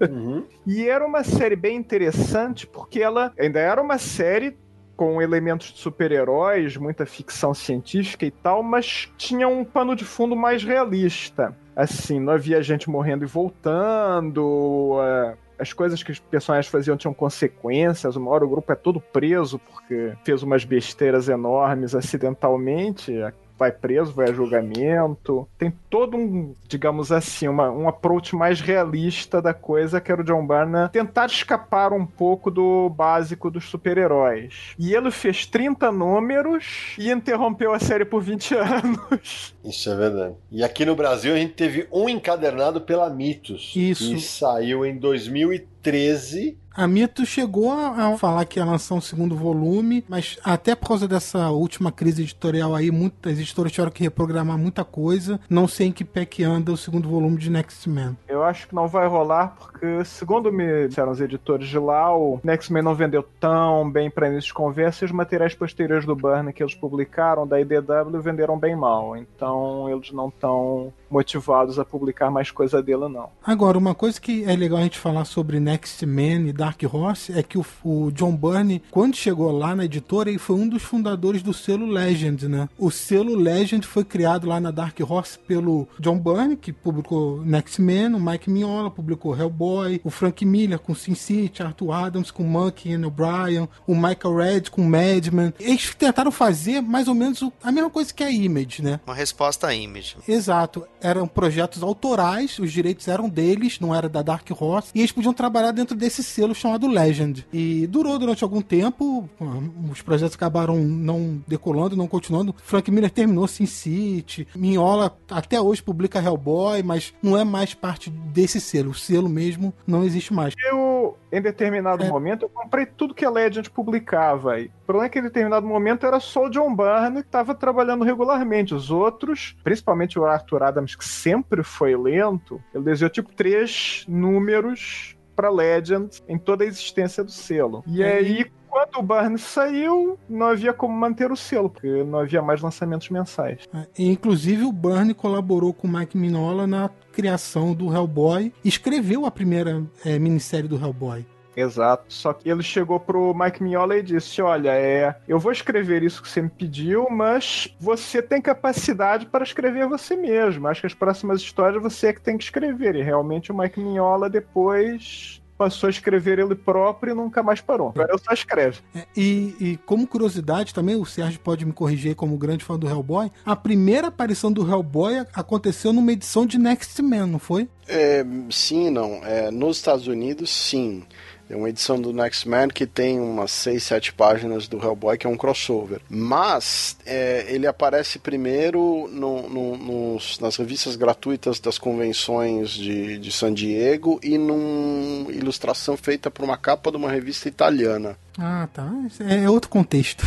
É, mas nos Estados Unidos é na, é na Next Man. Que tinha essa brincadeira de você fazer, como era um selo novo, você pegava o personagem de um, fazia um crossover e divulgava os dois personagens, né? Tanto é que no, na primeira história do Hellboy, o Torch of Liberty, né? Que é um personagem do Burnie, tá lá dentro da história do Hellboy. Que é do mesmo universo da outra personagem do Burnie, que é o Baby, que é de uma outra minissérie e tal. E Dungeon Unlimited. Isso. O Monkey Man and O'Brien, do Arthur Adams é, também aparece em algumas histórias ali como secundárias do Hellboy. Não era na mesma história, mas estava na mesma revista. Quer dizer, era para promover o selo, para promover esse tipo de interação. E é o que o Hunter falou, não tinha publicação que se sustentasse pela falta de periodicidade. Quando o selo Legends eles perceberam que a coisa não ia funcionar, o Burn acabou saindo, o selo ficou vazio e eles depois reformularam e transformaram em Mavericks, né? É, na verdade, a coisa é um pouco diferente, que o Legend era um selo dos autores, que era publicado pela Dark Horse. O Maverick foi uma iniciativa da Dark Horse que é, vou, vamos pegar todos os nossos autores independentes Tipo, na altura já tava lá o Sérgio Aragonés também, fazendo o Gru, uhum. o Stan Sakai, fazendo o Sagi Ojimbo e tal, e botamos todos eles em um selo autoral que é o Dark Horse Maverick. E não era Legend, era mesmo Dark Horse Maverick. Mas esse também só durou alguns anos, porque acabou eu não sei. Agora eu vou botar uma pimenta nesse molho aqui. Daniel HDR. Diga. John Bunny é tão bom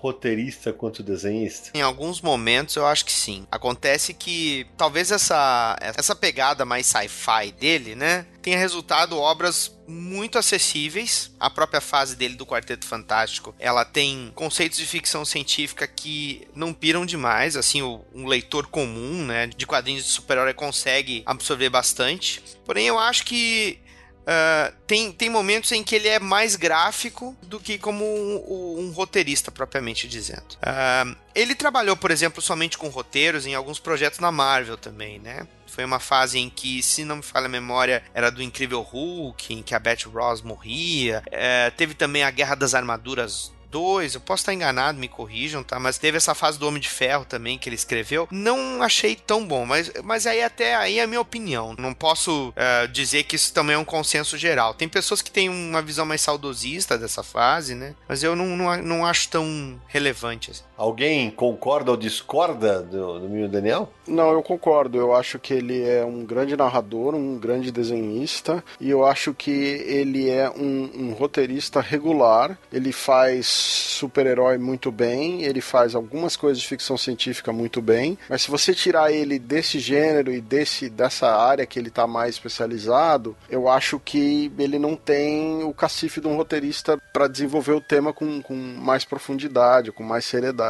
que não é a área dele. Eu lembro, Sé, que na época que a gente entrevistou ele, tinha uma pergunta que a gente fez que ah, que HQ do John Bunny você daria, sei lá, pra quem tá começando. Ele fala de Batman e Capitão América, um crossover que teve de DC e Marvel, é, que eu confesso que eu acho bem médio. É, na melhor das hipóteses.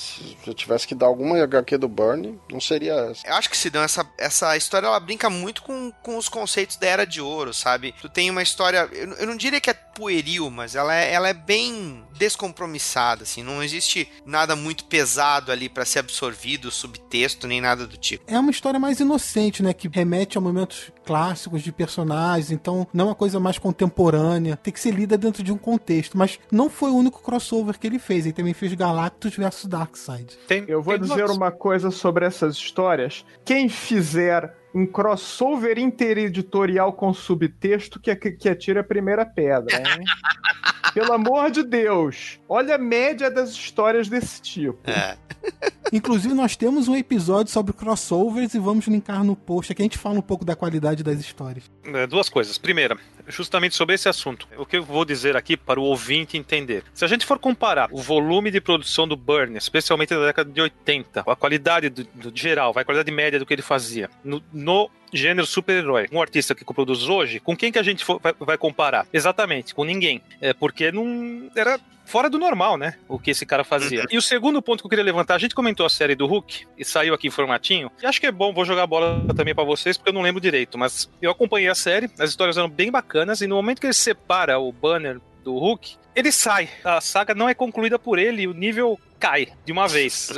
Vocês é, é, é, vira uma nhaca. Alguém lembra o motivo e, da saída? Eu não lembro do motivo da saída, mas eu lembro que havia um burburinho gigante que ele queria matar o Hulk. E Mas que ele nega. E que ele nega, é isso aí. É. Eu sei Mas o motivo por, exato porque... da saída e eu até comentei isso quando, quando o Codespot falou de passagem na fase do Hulk, que era, ele queria fazer aquela história em que cada página era uma splash page, lembra dela? Sim, sim, sim. Marvel Fanfare número 29. É, aquilo era para sair na revista do Hulk, só que o Jim Shooter é. não deixou. E aí Ele o magoou. Barney ficou puto e saiu da Marvel. Ah, também, tudo ele magoa, não, pelo amor de Deus, né? É, Essa fase do Hulk, ela é bem legal e, e são poucas histórias. E quando ele sai, entra, se não me engano, o Al Milgrom pra desenhar. Nossa senhora, E né? aí a diferença de qualidade é um tiro no pé, né? Então, Ai. era difícil de você não ficar puto com essa diferença. Agora, se vocês querem compensar, ele sai da Marvel para o maior erro da carreira dele: fazer Super-Homem. Opa, polêmica. Que isso, deputado? O Barney que- cometeu dois erros na carreira dele. Ambos envolveram sair para ir para DC. Olha a polêmica. Desenvolva, colega. Vou desenvolver. É assim, é, eu gosto muito da fase dele do Super-Homem. É a única fase mensal do Super-Homem que eu gosto. Por quê? Porque não tem nada a ver com o Super-Homem que é feito normalmente. O Super-Homem que é feito normalmente é insuportável. Deixa eu só fazer uma contextualização aqui antes do Hunter continuar, pro leitor que é mais novinho. O John Burney faz o Superman logo em seguida da série Crise das Infinitas Terras, que a gente tem um programa especial sobre isso, você pode ouvir, que vai estar linkado nesse episódio. Ele recebe a missão de fazer uma nova origem pro Superman. E era pra valer, entre aspas. Manda bala, Hunter, continua.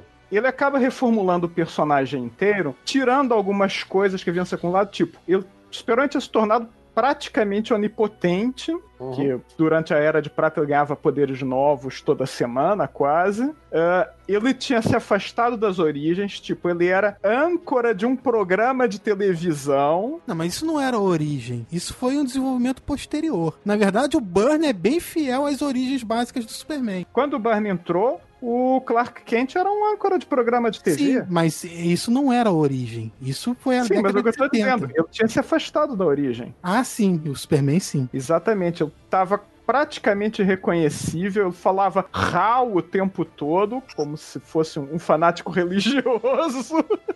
É igual a gente fala que, meu Deus, e era Hal, era uma expressão É, que eu usava. eu usava Hal. Mas o, o É. John Byrne diz, ele foi criado por, tipo, americanos protestantes do interior do Kansas. Para os pais dele, isso deveria, os pais adotivos no caso dele, isso deveria ser um insulto terrível, porque olha a educação que deram para ele. Quando a DC fez Crise nas Infinitas Terras, ele, ela reiniciou a cronologia do universo inteiro. Então todos os heróis tiveram a origem recontada, reimaginada. Então tem o Batman Mais do Frank Miller. Menos. Ah, né?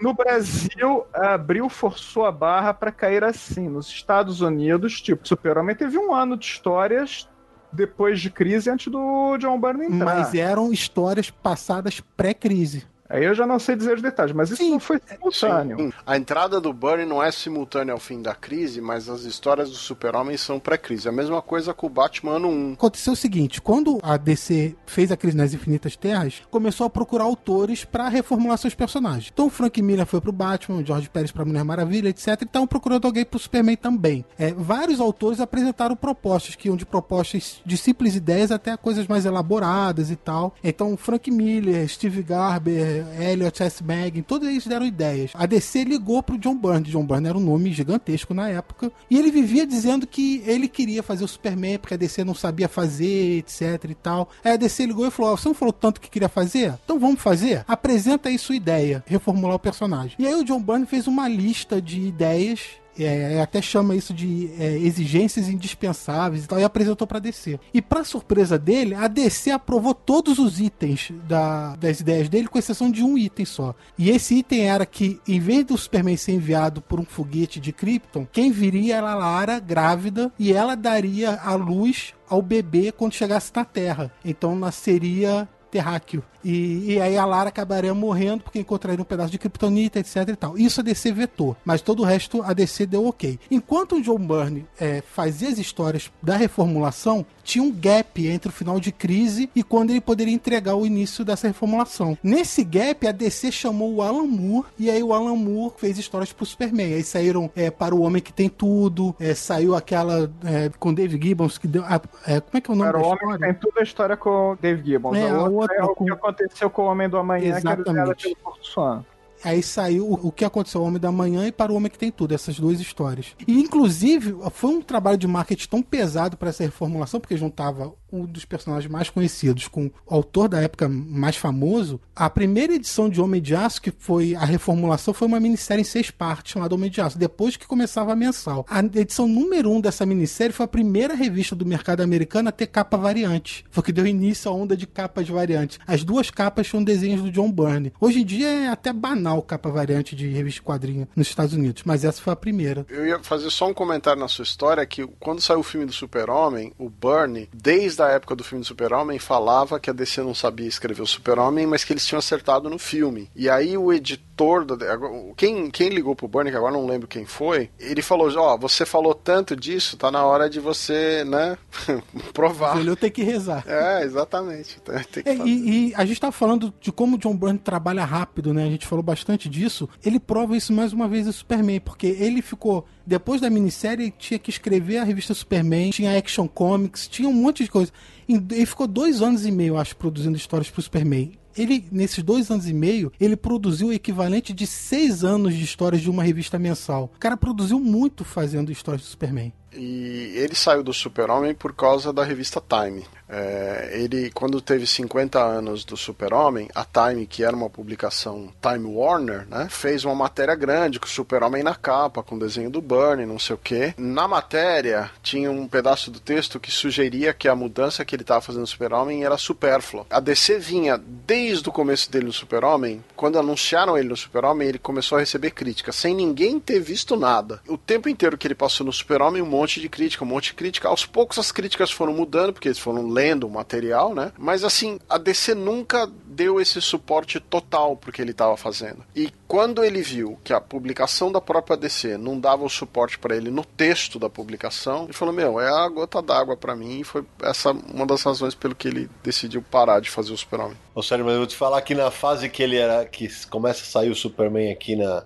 ainda super-homem é, pela Abril. Daniel deve lembrar disso também, é, o Naranja também, porque as revistas, logo no começo, o Bunny introduz uma série de crossovers no, com o Superman. Ele encontra a Tropa dos Lanternas Verdes, ele encontra Gavião Negro, ele encontra Batman. Ah, pra gente, moleque, aquele traço bonito, tal, com novas roupagens depois da crise, aquilo era um chamariz assustador, concorda, Daniel? A parada era assim, como ele vai ser o personagem no traço dele. Era todo Isso. mesmo a descoberta descoberta. Aí era, era o.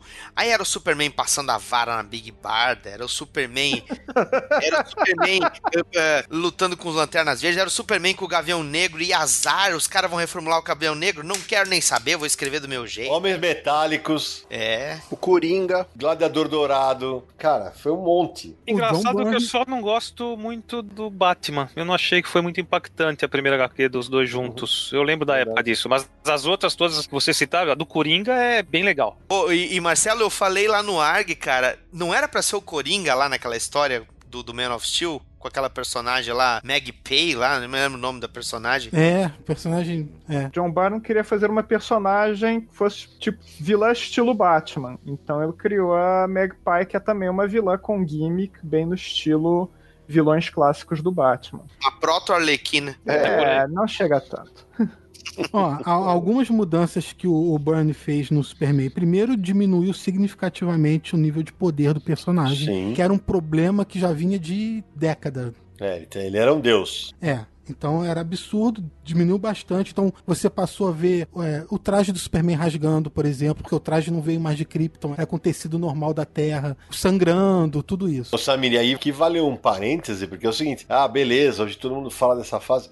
Na época, logo depois da crise, o que o Bernie apanhou dos fãs radicais da época, né, nas sessões de carta, foi uma grandeza. Eu hoje vejo fãs com menos de 30 anos que dizem que o John Barney destruiu o super-homem. Aí eu, cara, vocês não leram aquele super-homem. Aquele super-homem era horrível. O... o de antes, você diz, né? É. Sim, o de antes é. é tipo. Ele não destruiu nada, foi eutanásia, pelo amor de Deus. Mas veja, sempre quando você faz uma reformulação dessa magnitude, a primeira reação das pessoas é pular Você pega- se você pegar nas revistas mensais aqui no Brasil da editora Abril, os leitores brasileiros também batiam muito, reclamavam muito. E se você quiser trazer isso pro tempo atual, basta entrar no Twitter e ver como as pessoas xingam qualquer coisa por qualquer motivo o tempo todo. Então, assim, é, acho que isso é normal. O próprio Bernie diz que ele recebia mais críticas antes de começar a publicação do que depois. Depois deu uma diminuída, mas que era muito forte antes mesmo.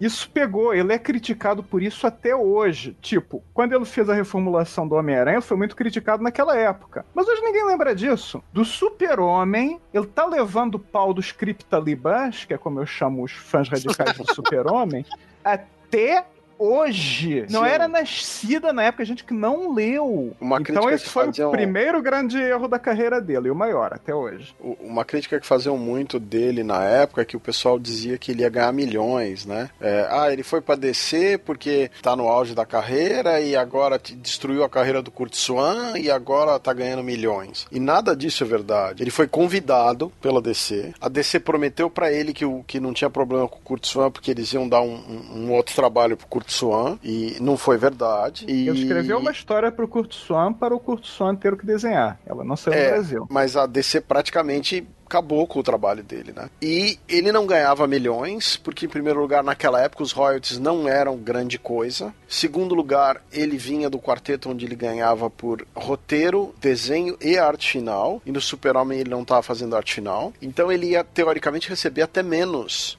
por edição, por página, né? Então, a ideia de que ele ganhou milhões e não sei o que, posterior, teve um lance dos royalties, quando se tornou mais popular e tal, teve isso, mas ele falou que a maior parte da carreira dele, o que ele ganhava era no volume de páginas que ele desenhava. E os fãs acham que eram milhões que o cara ganhava. Ó, mas outras mudanças que ele fez. Ele apagou totalmente o Superboy da cronologia. Já era um retcon, não, não era da origem. Origem original fica estranho, mas é exatamente isso, porque tem várias origens. Então o Superboy foi apagado. Os pais, Jonathan e Martha Kent, que na época da Era de Ouro e Prata eram mortos, passaram a ficar vivos, eles só eram vivos nas histórias do Superboy. É, ele reformulou o visual de vários personagens. O Metalo, por exemplo, parecia saído do Exterminador do Futuro, né? Um visual bem diferente. O Lex Luthor mudou bastante também, apesar de que é, o conceito do Lex Luthor como um empresário megalomaníaco e corrupto não veio exatamente do Burnie, mas do Marvel Wolfman, que escreveu Crise, foi uma ideia dele que o Burnie gostou e, e incluiu na história.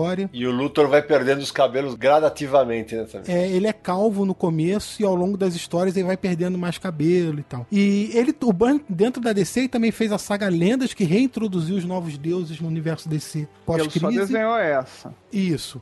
E depois ele cuidou da revista mensal lá dos Novos Deuses também. Muita gente considera o Burnie um, uma espécie de sucessor do Kirby, né? É, eu acho que de certa forma é. Né? A fase do quarteto dele é considerado a segunda grande era de ouro do quarteto depois do Kirby. É, muita gente considera, apesar que tanto gente odeia essa fase do Burnie no Super-Homem, muita gente adora essa fase. É a minha fase preferida do Super-Homem, essa fase do Burnie. O Burnie reformulou o Aranha, reformulou é, a- os Vingadores lá na- da Costa Oeste, com o Visão e o Tocha Humana original naquela fase. Ele reintroduziu o Namor no universo Marvel, Mulher com Hulk. uma outra visão do Namor, a revista da Mulher Hulk. Quer dizer, ele, ele tem um histórico de trabalho. Ele criou a Tropa Alpha, né? Cara, a, a Tropa Alpha no gibi que ele fazia sem querer, ele não queria fazer, cara. Era foda, era muito bom. Ele odiava fazer, cara. Adorava a Tropa Alpha. É, e ele, e ele disse que ele parou porque ele não sabia mais o que fazer com os personagens, que ele criou os personagens para as histórias dos X-Men e depois ele chegou num ponto que ele não tinha mais história para contar com os personagens e que saiu do título por causa disso. Mas e- se você for ver o histórico dele, ele tem tanta coisa relevante entre o final dos anos 70 e metade dos anos 90, por exemplo, sem entrar na fase dele mais recente aí dos anos 2000, só Marvel e DC, se você pegar nessas quantidade de coisa relevante que ele fez, tão gigantesca,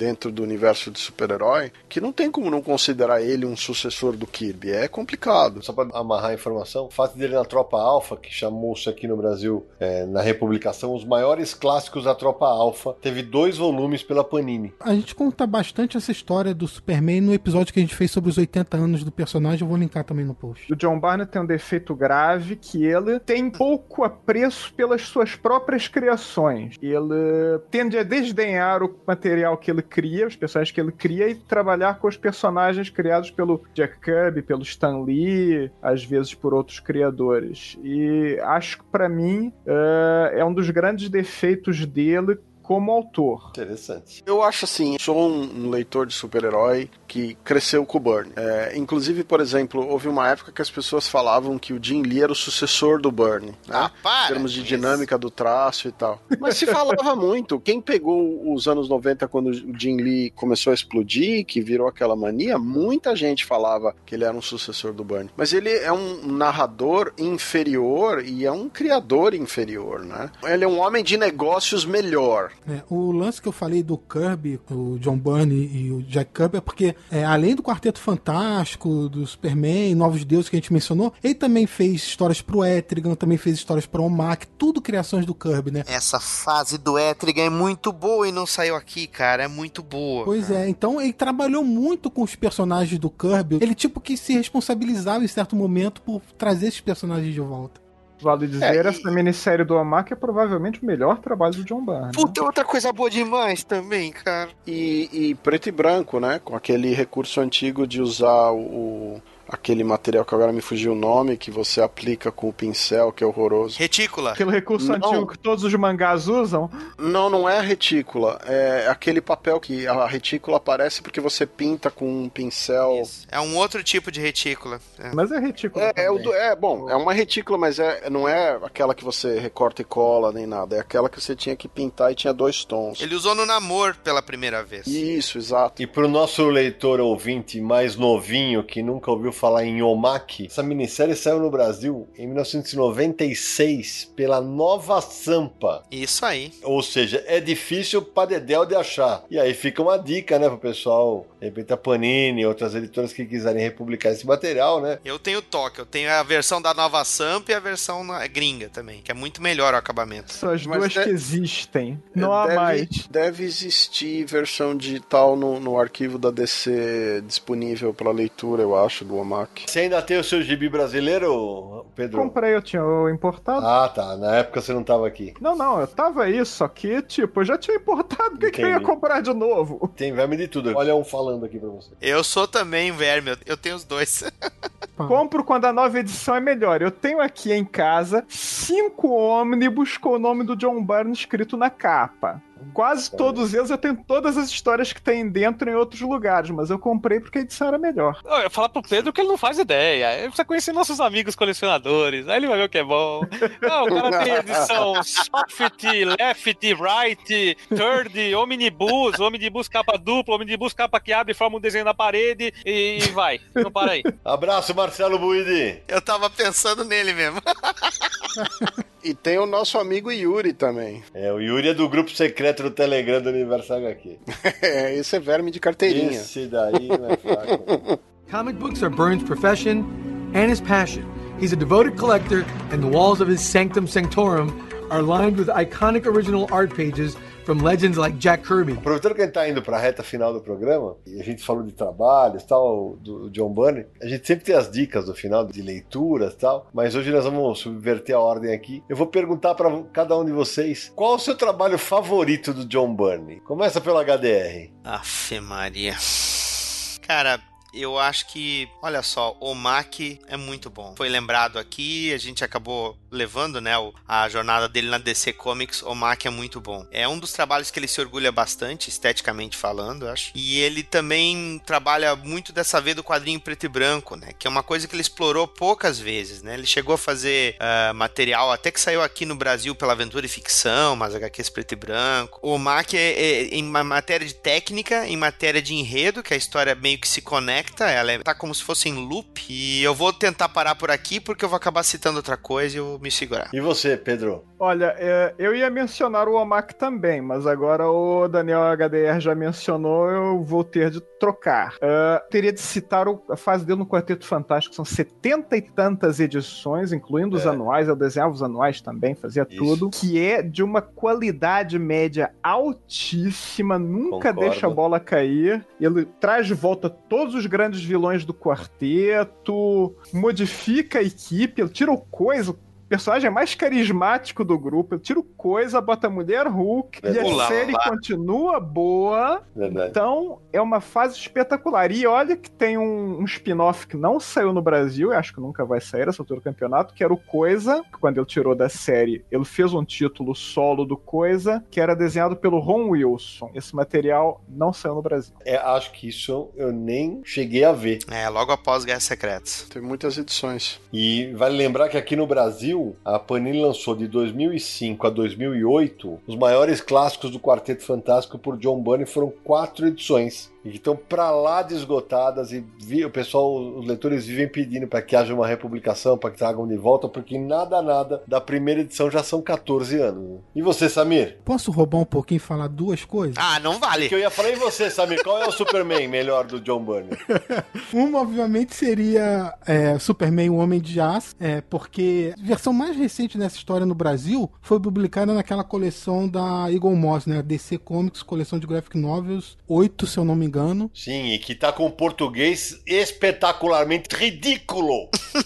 A revisão foi um lixo. Pronto, falei. A Panini já disse algumas vezes que tem vontade de publicar as histórias de John Byrne, não só a minissérie Homem de Aço, como algumas posteriores também, que ele continua o desenvolvimento dessa nova mitologia, naquelas lendas do Homem de Aço, que saíram algumas edições no Brasil, tem uma do Batman também e tal. Então a Panini tem um interesse de lançar que seria muito legal se saísse não só a minissérie original, como algumas posteriores também nessa coleção, ia ficar bem legal. E eu vou falar a segunda assim, porque não é quadrinho, então é rapidinho. É o livro Mestres Modernos, volume 2, da Marsupial. Quem quiser saber mais sobre a história do John Byrne, o trabalho, a trajetória no mercado, é uma longa entrevista com ele e fala de tudo quanto é assunto, vale a pena também. Eu vou, eu- antes do Sérgio do Naranja, eu vou falar porque eu não sei se de repente o Nara vai querer roubar minha ideia. É, Eu fiz uma brincadeira logo na, na primeira brincadeira que eu fiz da abertura do Confins. Eu adoro um monte de material que o Bunny trabalhou, mas eu acho um material divertidíssimo as três minisséries Gerações. Eu já falei disso em outro programa. Acho muito divertido, porque ele brinca com a ideia de que o Superman e o Batman tiveram filhos e aí vai mostrando neto, bisneto, tataraneto e assim vai. E aí ele vai mostrando os encontros e tal. É um negócio pra. Aquele negócio que você, quando é moleque, você sonhou, sabe? Ah, como é que seria se o Superman tivesse filho, não sei o quê. Eu acho um barato. Eu vivo falando que eu torço pra Panini republicar esse material. Nessa história, nessas gerações, o John Byrne assume que eh, os personagens surgiram na época original, né, 1938 e 39, Isso. e eles crescem, envelhecem e morrem Isso. naturalmente, com o passar do tempo. E essas três minisséries no Brasil, Samir, saíram pela editora Ópera Gráfica e nunca ganhou uma versão encadernada esse material. A terceira minissérie saiu pela Mitos, a primeira e a segunda saiu pela Ópera Gráfica. Bem lembrado, isso mesmo. A terceira, a gente entrevistou o o Bunny pro livro, ele fala disso, que ele tava produzindo a terceira. Isso. E Sidão, Uhum. só um adendo aí, coleção Graphic Novels da Eagle Moss saiu gerações. A verdade, você tem razão. Saiu- a primeira minissérie saiu numa capa dura. Tô tão bem de memória que eu comprei e esqueci. Tô bom. E os dois volumes do Gerações 3 que saíram pela Mitos, meu amigo, a tinta que eles usaram naquele negócio tinha um fedor. Cara, Eita, eu não lembrava disso. Nossa, cara, a gente fala lá no ArgCast no Eu Gosto Dessa Merda, a gente, inclusive a gente fala que o cheiro, cara, precisei deixar no sol pra assumir o cheiro, cara. Caraca! Porra! Sério, se der Eagle Moss, se o preço ficar mais convidativo, eu vou acabar comprando, cara. Deve dar câncer essa coisa. E você, Nara? Eu acho que eu. Bom, vou apostar aqui que eu e o Sérgio vamos falar a mesma coisa. Ah, Que acho que até por por a gente ter esse lance de memória afetiva, né? É, quando os quadrinhos deram um salto de qualidade diante dos nossos olhos, que é a fase do X-Men, que tanto nós falamos. Né? Eu lembro de ter lido. A, que eu reli a saga do Proteus umas 14 vezes. Que começa muito bem tudo aquilo, né? Muito gostoso de ler, né? Fala aí, Sérgio, não é? Olha, cara, é, o que, que eu posso dizer pra você? Até o Grant Morrison elogiou, então.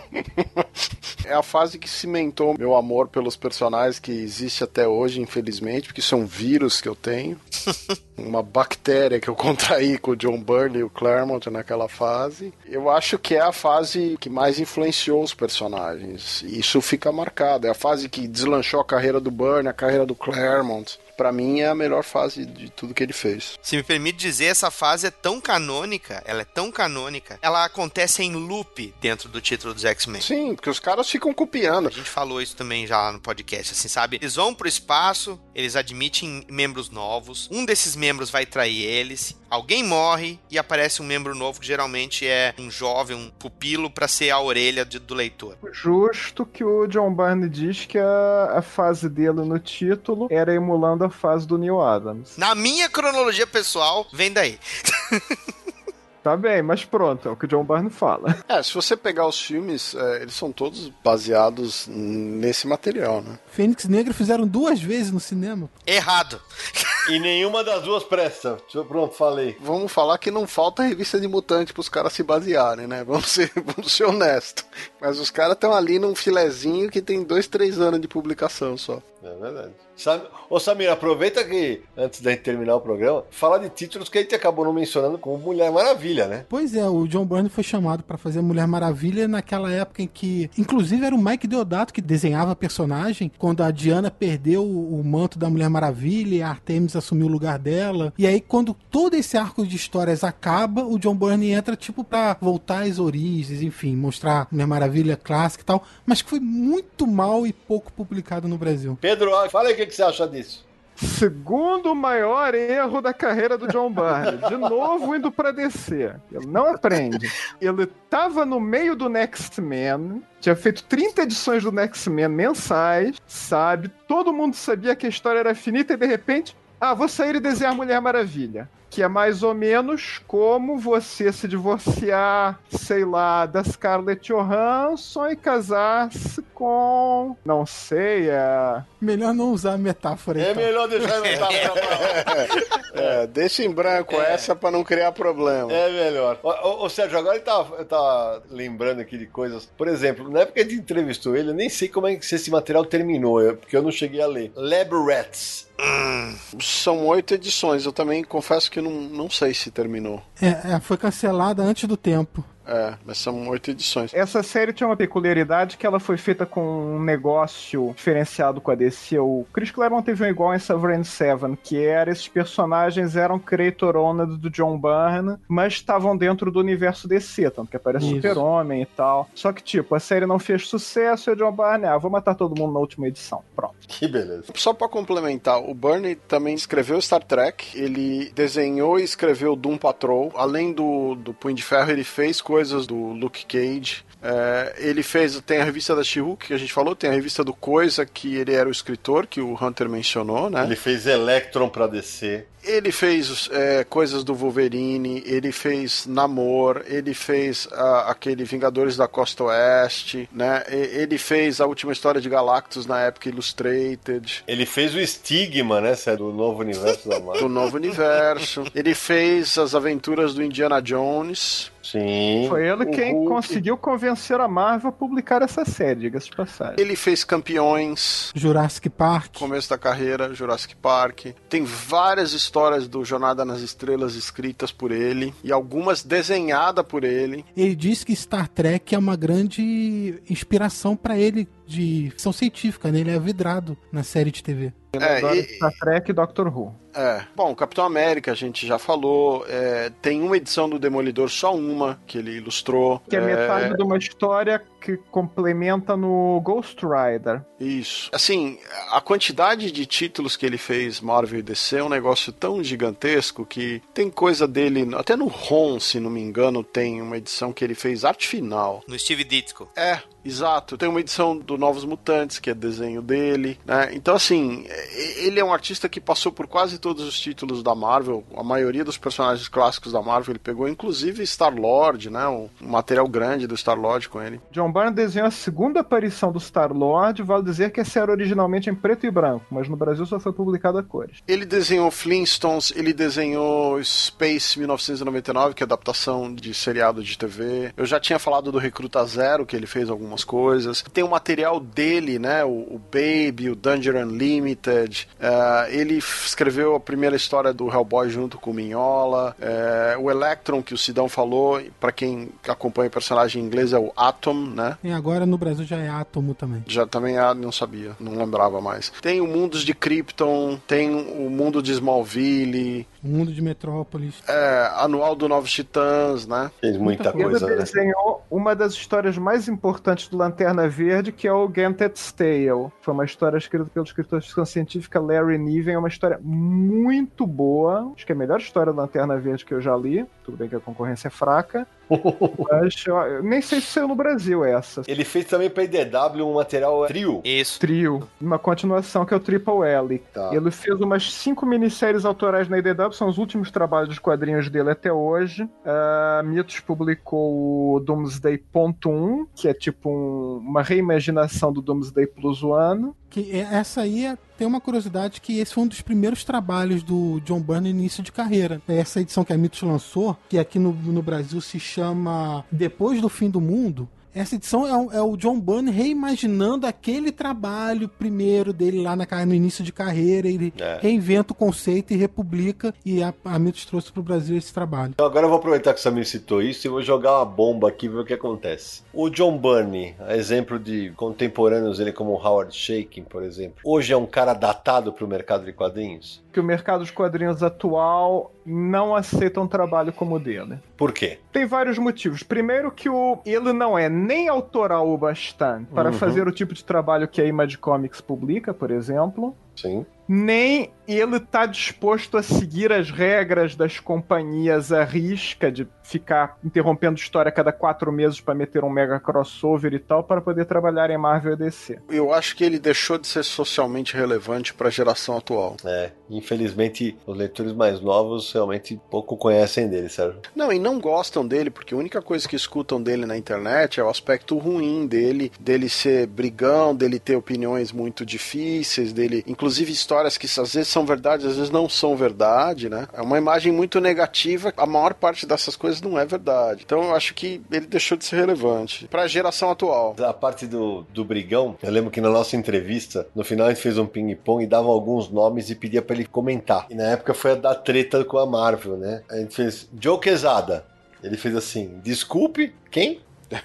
Aí Bill Gemas, que era o outro pica-grossa da Marvel na época, né? Aí fez Gemas? Gemas. Sei que eu já ouvi esse nome em algum lugar. Ele agulhava, né? E vamos ser sinceros, Bill Gemas é um cara, é um rodapé da história do- do- dos quadrinhos, né? Exatamente. Absolutamente insignificante. O Burnie, ele é, é, naquela época estava muito amargurado com a Marvel e criticava bastante, dizendo que a Marvel vivia de jogadas de marketing. Inclusive, ele não falava o nome da Marvel completa, ele usava é, asterisco no nome, assim, para não. Porque para ele não é a Marvel verdadeira, era uma outra Marvel, era uma outra coisa. E aliás, é, só para o nosso ouvinte não ficar boiando, quando eu apresentei o Samir no começo, ele respondeu para mim falando: cavalgando pelo universo como um deus em busca de diversão e lucro. Essa foi a resposta do Burney para nós na entrevista quando a gente falou: defina John Burney por John Burney. Exatamente. É como ele se definiu. Não, então a gente Uhum. falou sobre ser relevante o- o- atualmente, mas o fato é que eu tô olhando aqui desde 2006, 2007, não sai mais praticamente nada que não seja a republicação dele aqui no Brasil. Aí fica difícil também, né? Tem algum- alguma outra coisa, mas pouco. É, porque Não. ele não tem feito muito quadrinho desde então. O que que aconteceu? Eu tava fazendo algumas minisséries autorais na IDW, que não vendiam nada. eh, terminou o Next Man, finalmente, né? Corrigiu um dos grandes erros da carreira dele. Tinha começado a trabalhar em um spin-off do Next Man, desenhou uma edição inteira que você encontra no fórum dele.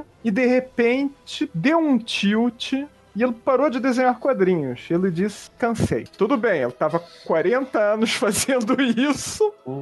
Muito até, mais do que qualquer desenhista da geração dele. Ninguém desenhou tantas páginas quanto ele e ainda está vivo. Mas ele cansou de desenhar quadrinhos e foi fazer, eu juro, fotonovela de Star Trek. É verdade, ele fez fotonovela de Star Trek. Não eram fotonovelas comuns. Eu pegava fotos e editava para criar cenas novas. Era uma coisa. fotonovela CGI, digamos assim. Mas de qualquer forma, ele não estava mais afim de desenhar e ele voltou a desenhar agora que ele tá fazendo fanfic. Não dá para dar outro nome.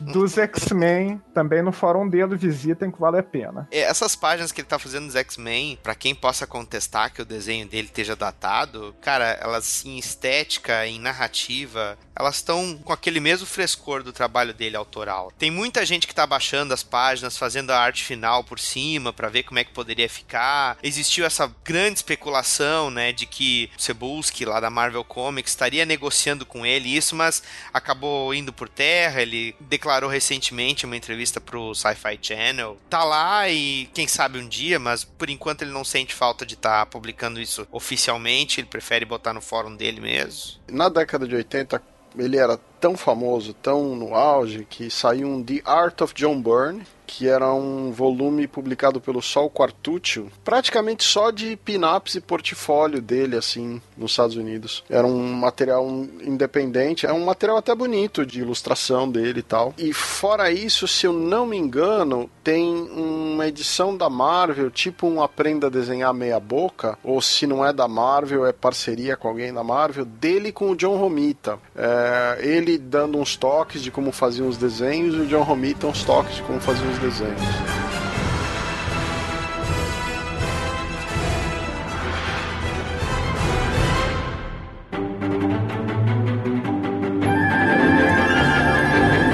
Bom, meus amigos, o papo tá espetacular. A gente deixasse a gente ficar ali falando nerdices burnianas durante a madrugada toda. Só que lá na Europa, é, daqui a pouco o Pedro já vai ter que ir direto pro trabalho sem dormir e o Sérgio a mesma coisa, né?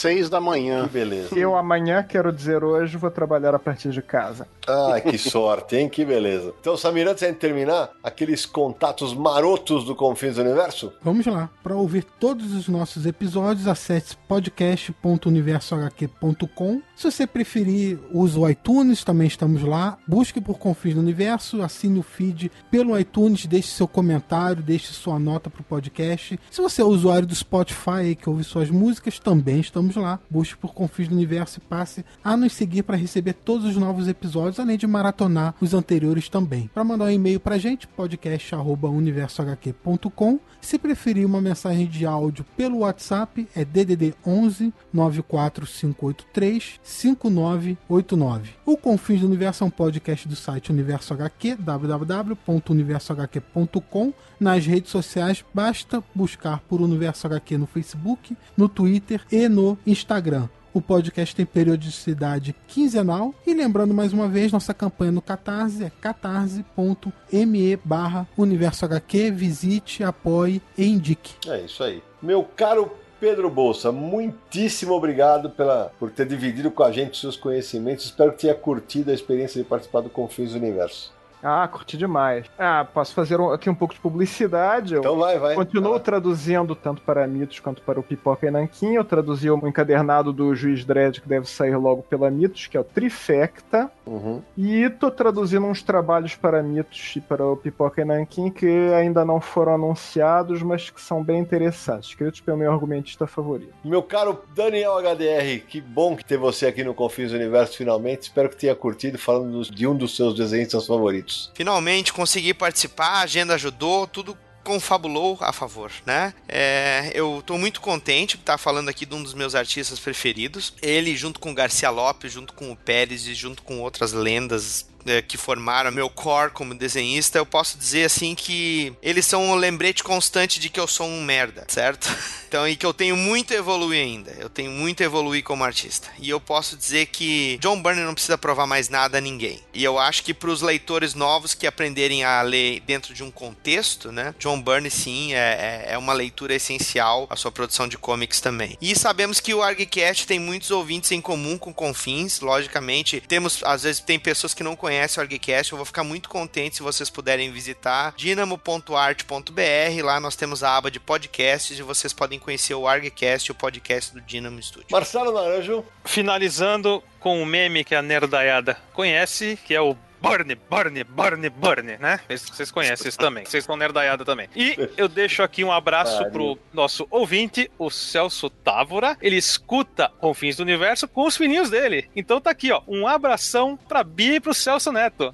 e é isso, por hoje é só. Sérgio Codespot. É, queria agradecer aí a participação do Daniel e do Hunter. É bem bacana poder conversar com eles de John Byrne. E vocês aí que estão sempre, ou quase sempre comigo, porque às vezes eu não participo do podcast, às vezes eu furo com vocês. E agradecer todo mundo que escuta, né? Pra fechar, meu amigo Samir Aliato. Eu também quero agradecer a nossos apoiadores, nossos ouvintes, seja apoiador ou não. Pedro, Daniel, é, que a gente já conversa há muito tempo aqui para participar. Dessa vez conseguiu, todo mundo falou sobre John Byrne, que legal. Eu fiquei com vontade de reler umas coisas, então acho que eu vou separar os materiais do Byrne. Muito bem. Eu termino agradecendo a todos os nossos ouvintes, a todos os nossos apoiadores, ao Pedro, Daniel, Sérgio, Samir, Naranja, a todo mundo que ouve a gente. E desejando que os leitores mais jovens descubram por que John Byrne, citando uma de suas obras, se tornou uma das lendas dos quadrinhos de super-heróis. E a gente se encontra no próximo episódio de Confins do Universo!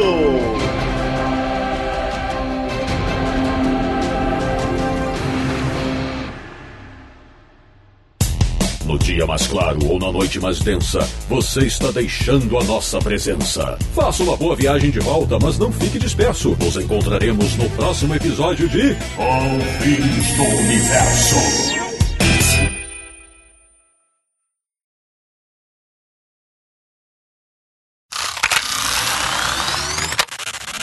Que se o nosso time fosse a tropa alfa, seria o Pigmeu Marcelo Laranjo. Teu cu! É, não, não pode falar.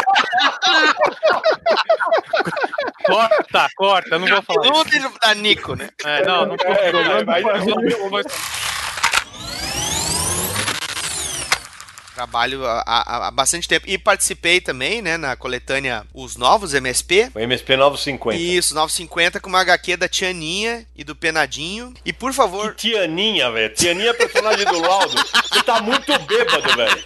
Você tá muito bêbado, né? Porque aqui a gente trata o convidado na porrada mesmo. Entendeu? Não, mas é que às vezes eu Repete olho, eu olho aí, rapaz. desculpa, é que às vezes eu olho a Tina como é Tianinha, desculpa. É. Repete essa porra. Isso aí. já é tara, hein? Tá. tá. Fetiche. É É, fetiche. Inclusive com uma HQ, um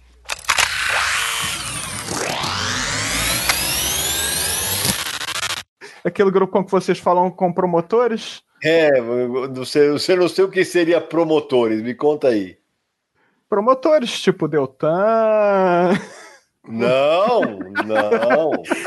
Não é, Não. aquele, não é aquele grupo secreto do Telegram. Pelo amor de É Deus, o grupo, é o- não, é o não. grupo, é o grupo dos apoiadores de um certo padrão É. de, de- Aliás- de, de benefício Vamos, monetário. vamos lembrar que o WhatsApp deu problema e ficou ruim um dia inteiro. No Telegram não tem esse problema, não. Assine lá no Catarse, entre pro nosso grupo. É usar tranquilo. Muito bem, menino Samina Aliato. Gostei de ver.